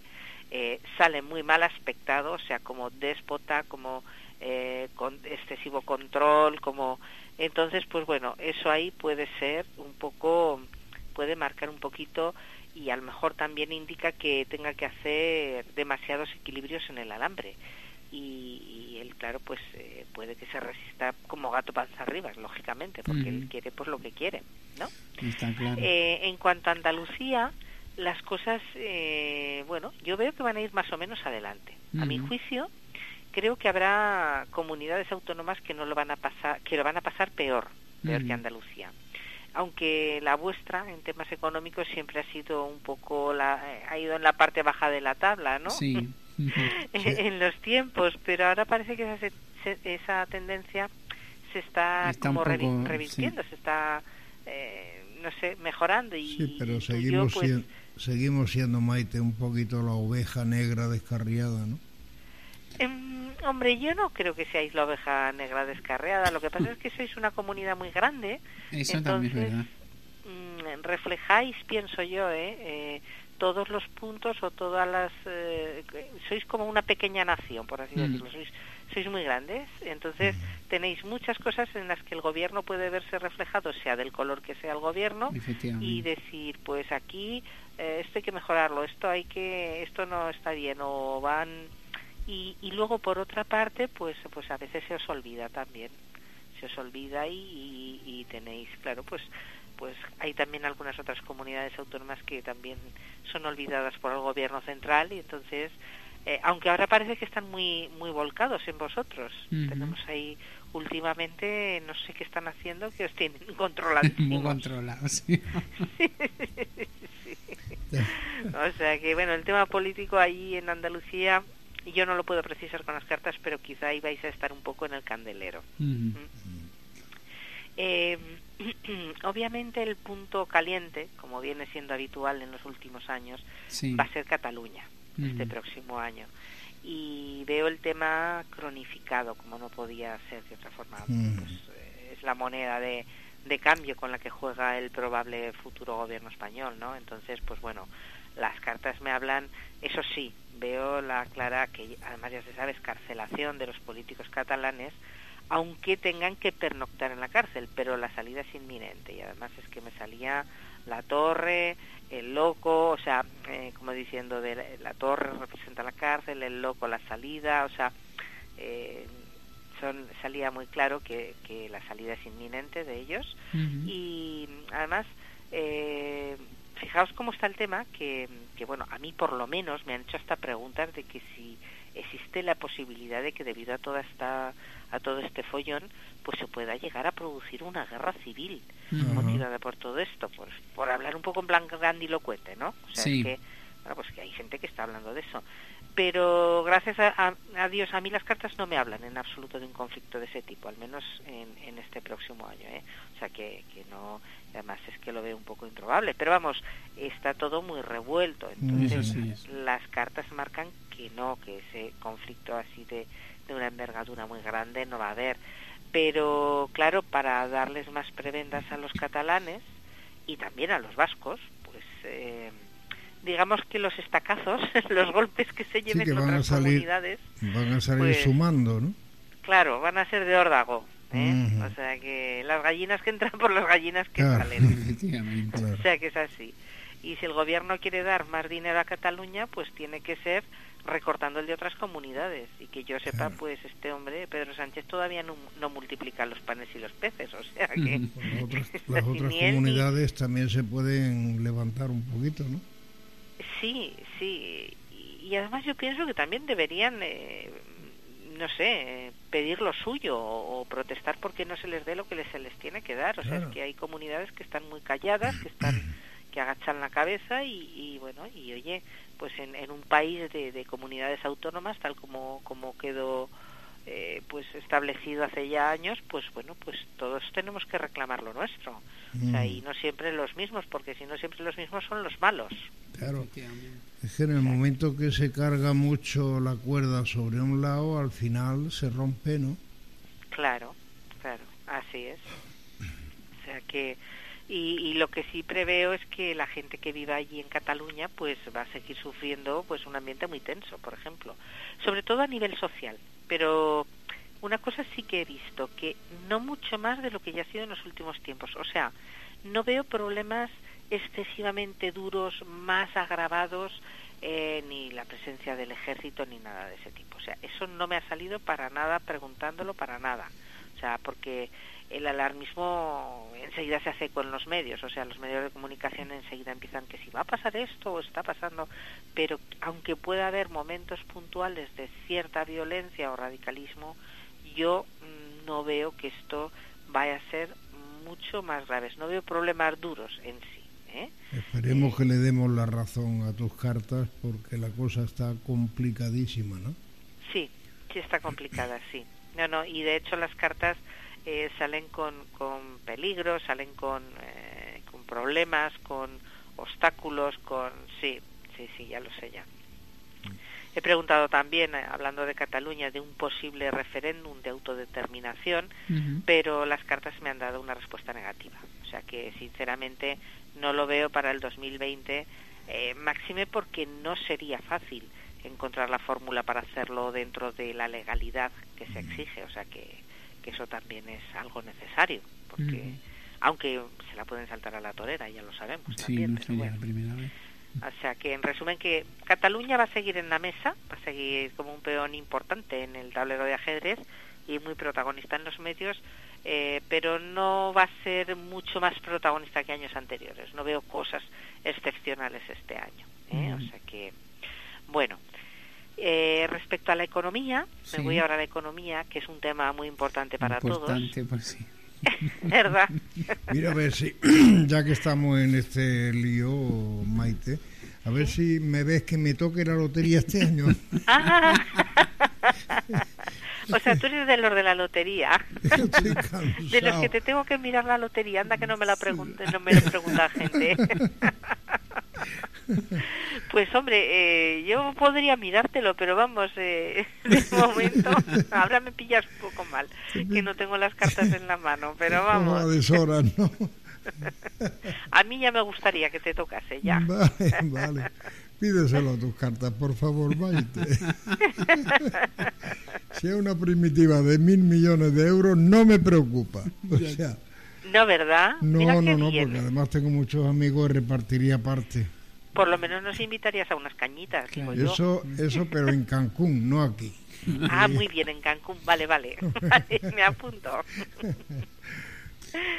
Bueno, pues lo, lo de la economía yo entiendo que, que no nos va a tocar la lotería, o sea que al país, por lo menos a España, y entiendo que vamos a seguir igual, o sea, no veo, no veo grandes cambios. Ujú. Eh, desde hace cuatro años hemos entrado como en un estado eh, de crisis perpetua, que digo yo, o sea, que, que nos hemos ido acostumbrando a una crisis y aunque no sea agónica, aunque no sea algo, ay, agónico que estás, ay, que, que, que ya estoy fatal, eh, pero poco a poco la gente lo va notando y además mucho porque, eh, por ejemplo, las arcas del Estado están prácticamente vacías.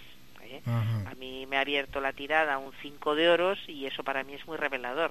Y el que entienda de tarot sabrá por qué lo digo.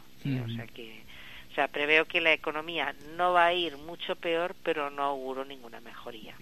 Lo que sí atisbo también es un panorama económico eh, realmente débil, eh, sufrido como siempre, mm, pues por quien más por los de abajo, por autónomos, por asalariados, por la empresa privada y, y los que viven de los presupuestos públicos, tipo funcionarios o pensionistas, pues esos irán tirando más o menos bien, pero como siempre van a sufrir los otros. Eh, este próximo año esa tendencia va a continuar y con una protección muy grande para la gente que esté vinculada al Estado de una manera u otra, eh, que es lo que os decía ahora, para los funcionarios o pensionistas, pero habrá una pérdida enorme para, para el resto. Lo que sí que veo es eh, una subida de impuestos importante. ¿eh? Eso sí que me sale. Y una subida de impuestos bastante notable y eso pues hará que cada vez tengamos menos dinero en el bolsillo y esto eh, pues eh, creo que ya lo comenté que, que, nuestro país es el país de Sagitario ¿eh? En, en, la astrología pues debido a cómo están los países los planetas dispuestos pues bueno cada país y cada continente pues se le ha asignado los astrólogos tienen asignado un, un signo eh, de los 12 que más se corresponde con el talante y con una serie de factores. Eh, eh, la, la, gente que vive en ese país. Y España es un país de Sagitario, del signo de Sagitario. Y es un signo optimista, muy echado para adelante, pero que a veces es derrochador. O sea, Sagitario es un signo un poco derrochador. Y claro, los tiempos que vienen, pues el ser muy rumbosos con los gastos nos puede meter en, en problemas. Y luego, pues que nos dejemos el bolsillo vacío. Eh, algo que comenté el año pasado y que parece que sí que se ha cumplido en este 2019 uh -huh. ¿eh? Es el comercio electrónico, el tema del comercio electrónico. Yo comenté que se iba a disparar en detrimento de los pequeños y también grandes comercios y esto pues claro es algo que se está cumpliendo cada vez más. He preguntado -huh. de nuevo por este tema y continúo viendo un gran avance, pero un avance casi mastodóntico, o sea, cuidado con el pequeño y mediano comercio que se van a debilitar muchísimo, muchísimo en el 2020 y ahora hay ya una pérdida fuerte de este tipo de comercios, pero el próximo año va a ser devastador. Uh -huh. ¿eh? O sea que las grandes superficies se cargan. No la... solo las grandes superficies, Emilio, más que en las grandes superficies es, va a ser el comercio electrónico en realidad. Las grandes superficies sí. van a recoger el poco comercio que quede. En claro. Exacto. Claro, pero la gente va a comprar por internet, que es mucho más cómodo y además los van a engañar con más facilidad, ¿no? Total. Pues sí, pues sí, por ejemplo, porque, eh, mira, conozco una persona que hace poco se compró unos, eh, le hablaron de, me decía, me han hablado de una marca que vende por internet zapatos, es una casa de Elche y tal, mm. y se compró tres pares y, y me dice, ¿sabes que, me, que, que, que era una una pues de esto que suplantan la, la página sí. y pagó con la tarjeta y ha perdido el dinero. Mm. O sea que, que bueno, tema que, que, pues claro, hay que ir con mucho cuidado pues, con el correo electro, con el comercio electrónico, pero es lo que va a estar a la orden del día, el comprar por internet. O sea, mm. Si te están mandando todos los días, vas a recibir un paquete de correos, tal y cual, nada, sí. lo que quieren es que des tus datos personales eso hay que tratar de que la gente se entere y que no le hagan ningún caso, que la borren y ya están, incluso que limiten eh, la entrada de ese tipo de anuncios a su, a su móvil, ¿no? Claro, claro, claro. Por cierto, os traslado comentarios de las redes. Eh, cuando hacíamos referencia a la lotería, nuestra amiga Rafaela decía que ella se apuntaba a Cancún también. Ya, sé que Emilio, cuando que en los mil millones guarda un pellizquito para que Rafaela. Nada, Rafaela se, se viene con nosotros a Cancún. Descarado. Y, que Rafaela es muy fiel, siempre eso. nos sigue. Por eso, por eso, pues nos la vamos a llevar allí a Cancún y nos lo vamos a pasar de miedo, Maite. De miedo, de miedo. en excursión nos vamos a ir todos. Y nos comenta también, dice, madre mía, las compras por internet están dejando el mercado, uff. Y es la verdad, ¿eh? Es que la verdad. las compras sí. por internet mmm, no sabemos el peligro que tienen hasta que no nos damos cuenta. Claro, porque todo todo lo bueno tiene la mitad de bueno y la mitad de malo, ¿no? Mm. Sí, no todo es perfecto. Claro. O sea que claro. todo tiene su punto, su puntillo negro. O sea que claro, hay que tener cuidado. Y más con da... eso que no sabes quién tienes ahí detrás. Me da un miedo tremendo cuando veo que la tecnología, en vez de ayudar al ser humano mucho, le está ayudando a ratos y luego le está perjudicando a otros ratos. ¿no? Claro, claro. Pero le ayuda a ratos y le perjudica a ratos, pero mayores. Exacto. Porque ¿Eh? o sea, imagínate la violencia que vierten aquellos chiquitos jóvenes con un móvil en la mano que les encanta darle porrazos con una con sí. una barra de hierro a otro, vamos, un desastre, esto no... Sí, grabarlo y luego sí. extenderlo para que lo vea claro, todo el mundo claro. y todavía se fomente más la violencia. Claro. Sí, sí, sí, es un desastre eso, exactamente. Bueno, entonces, en fin, bueno, continúo yo con mis, con mis predicciones. Y ahora voy a hablar de la política internacional, que también eh, hay un pedacito aquí, eh, porque considero que también es interesante saber un Y nos poco afecta a todos. pues eh, cómo se va a mover el mundo. Y entonces lo que he mirado y he estado preguntando es eh, respecto a las, a las grandes potencias. Y en años anteriores pues bueno como Rusia había sido muy protagonista y había estado haciendo sombra a Trump a Donald Trump para este próximo año veo que el- eso se va a invertir el proceso va a ser al revés. Es decir como se acercan las elecciones en Estados Unidos y Trump se, se va a volver a presentar seguro, pues eh, este va a ser un año muy animado, ¿eh? El 2020, y no sería nada extraño que Donald Trump forzase algún conflicto internacional encubierto, pues un poco para promover los intereses patrióticos de sus ciudadanos, porque Trump se, se apoya mucho en eso. ¿eh? O sea que ahí en Estados Unidos vamos a tener un foco eh, bastante grande de, de noticias eh, porque va a haber y, y Trump va a hacer mucha fuerza, ¿eh? o sea que, que este hombre se nos vuelve a presentar y ya veremos si no vuelve a ganar, pero porque también manipule un poco a la ciudadanía que dicen ahora. Y el Brexit, el famoso Brexit, ya sabemos que bueno, pues es una realidad, ¿no? Que se va a producir el 31 de enero. Pero vuelvo a ver algo parecido a lo anterior, es decir, eh, al, año anterior, es decir, que no va a ser demasiado eh, traumático o radical para que eh, bueno la situación interna en Reino Unido no se desmadre. Los escoceses ya tuvieron un referéndum eh, para decidir si se quedaban dentro del Reino Unido para para continuar en la comunidad europea. Y, y bueno pues eh, eso todo eso está influyendo. Pero los británicos veo que no van a salir tan mal parados con el Brexit como en un principio se pensó. Lo que sí he preguntado y, y las cartas han mostrado mucho, mucho esa tendencia que no me ha gustado nada, es que la Unión Europea va a perder mucho peso. ¿eh? Eh, va a dejar de tener la relevancia o importancia que ha tenido hasta ahora y eso se puede deber, pienso, a que el Brexit no le va a salir nada mal a Reino Unido y a que las grandes potencias, eh, las, que van a tener realmente importancia este próximo 2020, van a estar en el lado del Pacífico, o sea, van a ser Rusia, China, India y Estados Unidos. ¿eh? O sea. Es ahí donde se va a concentrar todo el poder. Eh, Estos países, eh, pues, son eh, estarán más centrados en temas pragmáticos, porque porque ya de por sí lo son. Son países muy prácticos con con gobernantes que quieren resultados visibles y no promesas.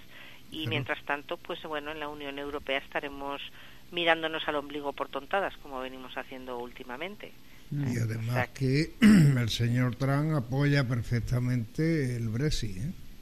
Sí, sí, sí, claro, Entonces, claro. puede- está uña y carne con, con Boris Johnson, con, Claro. con el sí, sí, con el primer ministro británico, ya lo sé, ya. Entonces, claro, ahí dar, por eso eh, van a hacer mucha fuerza y, y, y eso va, va a ir en detrimento de la Unión Europea, que Claro. pierde fuerza, o sea, pierde relevancia, pierde importancia, o sea, eh, Sí, los, los gobernantes más realistas, los más eh, fuertes son los que van a estar en el candelero y la Unión Europea se va a descafeinar, que digo yo. ¿eh? Y además es algo que se rumorea y por lo que también he preguntado a las cartas, porque hay muchos rumores, eh, se dice, hay un adiós, hay- se va a morir una reina, eh, hay un adiós, eh, no sé qué, que un importante monarca va a dejar su puesto, pasa que están diciendo por ahí, Mm. bueno, pues, pues sí, a mí me sale que alguien eh, pues, pues puede abdicar o puede, o puede salir de, de, a lo mejor podría ser Isabel eh, segunda, la de Reino Unido, claro. que sí, que hace pocos días pues se supo que, que había Sí. pensado, está pensando en dejar el trono cuando Que cumpla esté ya los muy 90. próximo. Ujú. Sí, de todas que- formas, de todas formas le va a dejar el trono a otro rey viejo porque el hijo, Sí, tanto. o sea que vamos de oca a oca, ¿no? Exactamente, sí, sí, que ya se retirará con 95 años, pero anda que el que le seguirá está cercano también a esos años. Pues yo voy a puntillar, es que me la ha puesto a huevo Emilio. Si llama rey viejo a quien va a, a recibir No, el reinado, si Emilio, ¿eh, entonces no sé lo que puedo yo pensar de ti o cómo, a- ya- no, cómo denominarte. Vamos a pensar, Javier, que nos vamos a llevar bien. Es que han ¿vale? sido tus palabras, me las has Tú- puesto no, en pues bandeja no, y no me no, podía morder la lengua. Ya sabes. Bueno, allá paz, allá paz. no, somos en el fondo somos buenos amigos y nos queremos mucho. Ya, ya, ya lo Hay que sé, ya. aprovechar todas las pun- todas estas puntaditas, Maite, porque si no, no no hay que no hay que dejar pasar ni una. Exacto. Y ya pues un poquito para terminar, bueno, eh, en cuanto a tecnología y ciencias, eh, pues hace poco creo que lo comentaba uno de vuestros colaboradores del programa, en concreto Fernando Aladrén, y es que eh, aparece, la humanidad va a comenzar a colocarse los chips en el cuerpo durante el año entrante, porque eso lo he estado mirando en detalle y los analistas destacan que desde hace unos años una empresa de una empresa de Wisconsin en Estados Unidos ya está realizando pruebas de implantación de una tecnología de comunicación inalámbrica y de corto alcance similar a la NFC, el Near Field Communication, o sea que, que bueno, que ya vamos por ahí y, y, y como no, pues también he preguntado por el programa Ladrones de Sueños. Ah, pues mira, ¿Eh? no te había dicho nada. Fíjate que no te había dicho nada y digo, bueno, pero Hombre, Pero ya esa es la guinda final. Y aquí sí, sí que me mojo de verdad porque sé que mientras continuéis Emilio y tú, Sí. Javier, llevando el programa todo irá muy bien. Vuelven a salir cartas muy no nos tenemos que optimistas pelear. como el año Emilio. anterior sí. ¿Eh? y las lecturas hablan de, de una muy buena andadura porque además cada vez contáis con más seguidores. O sea que eh, han sido cartas muy bonitas las que han salido para el programa, con lo cual pues eso a mí es también lo que más me agrada, poder dar esta, esta Maite- buena noticia. Maite, ponle a esas cartas un marco de oro o algo. Las pongo en un marco de oro, le- además les haré una fotografía y os las enviaré Vale. Para que las pongáis en el estudio. Nos alegra mucho, por lo menos por nuestra parte, eh, la, la misma ilusión la vamos a seguir poniendo, que al final es lo que nos mantiene aquí y nos empuja a estar cada semana en riguroso directo. Mientras tengamos Eso. corazón, lo pondremos al servicio de estos micrófonos y de nuestra queridísima audiencia. Exacto, muy bonito. Qué Pues, pelota soy hoy. no, Se le ha dicho el eso solo. es la radio, eso es la radio. Esto es el directo que lleva esta... El directo, claro. Que claro. despierta, despierta, Emilio.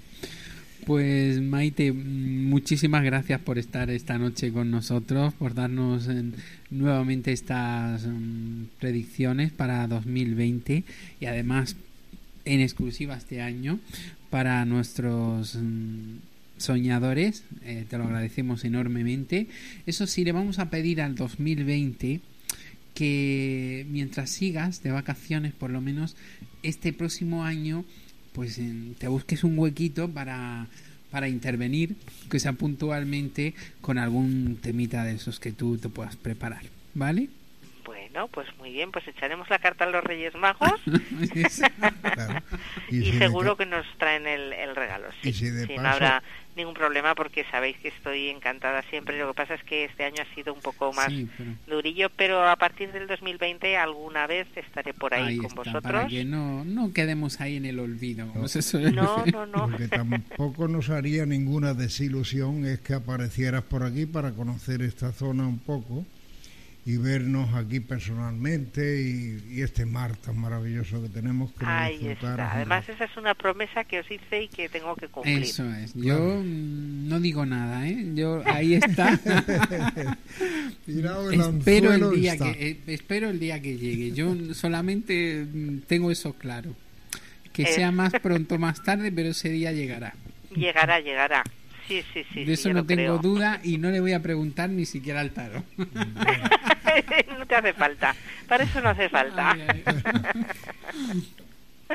Pues Pues oye, me alegro muchísimo de haber estado con vosotros.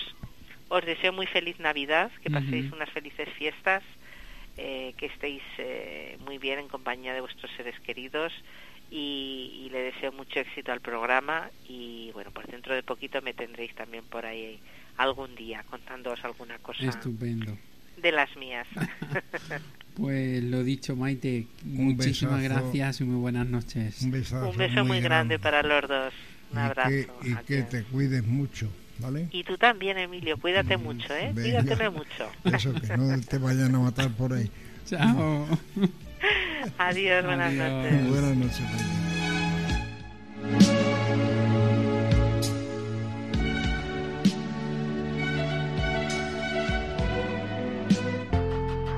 Estás escuchando Ladrones de Sueños. You are now hearing Dream Thieves.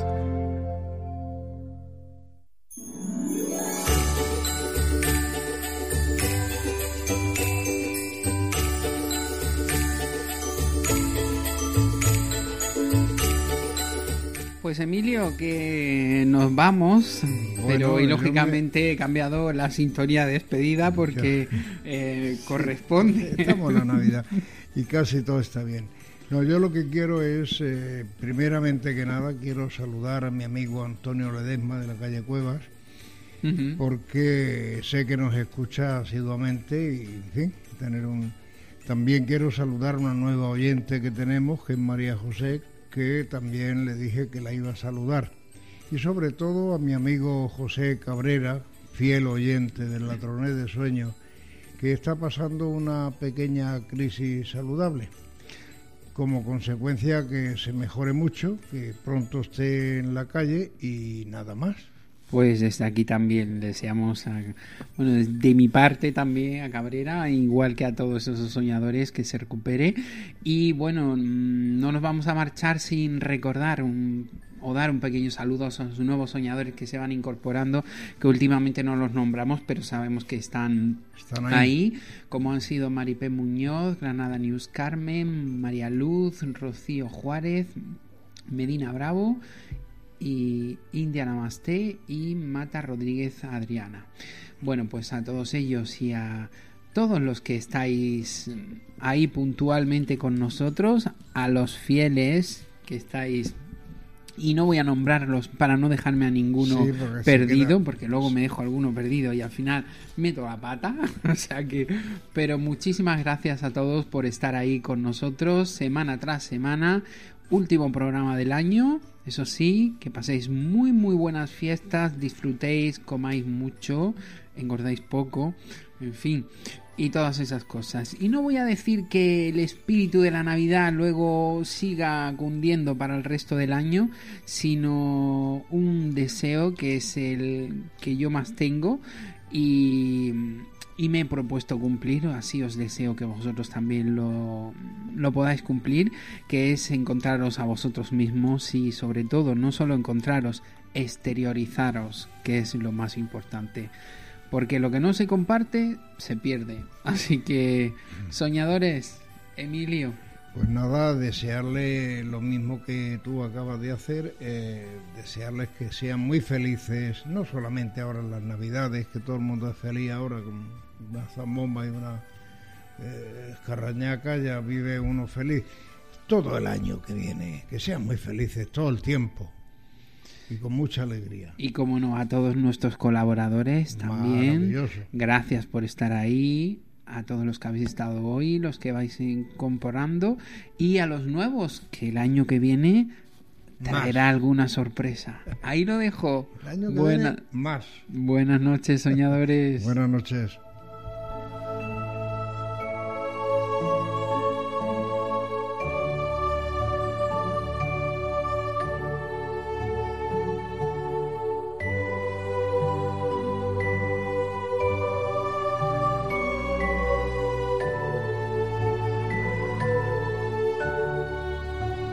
Ladrones de sueño. Para poner mala cara, se necesitan mover cerca de 78 músculos. Pero para una sonrisa, con solo 14, bastan. Feliz Navidad. Las opiniones vertidas en este programa son de exclusiva responsabilidad de quienes las emiten y no representan necesariamente el pensamiento de la dirección del programa ni de la emisora. La misma declina toda responsabilidad por los derechos que pudieran derivarse de la escucha y o interpretación de su contenido, así como de la exactitud y verosimilitud.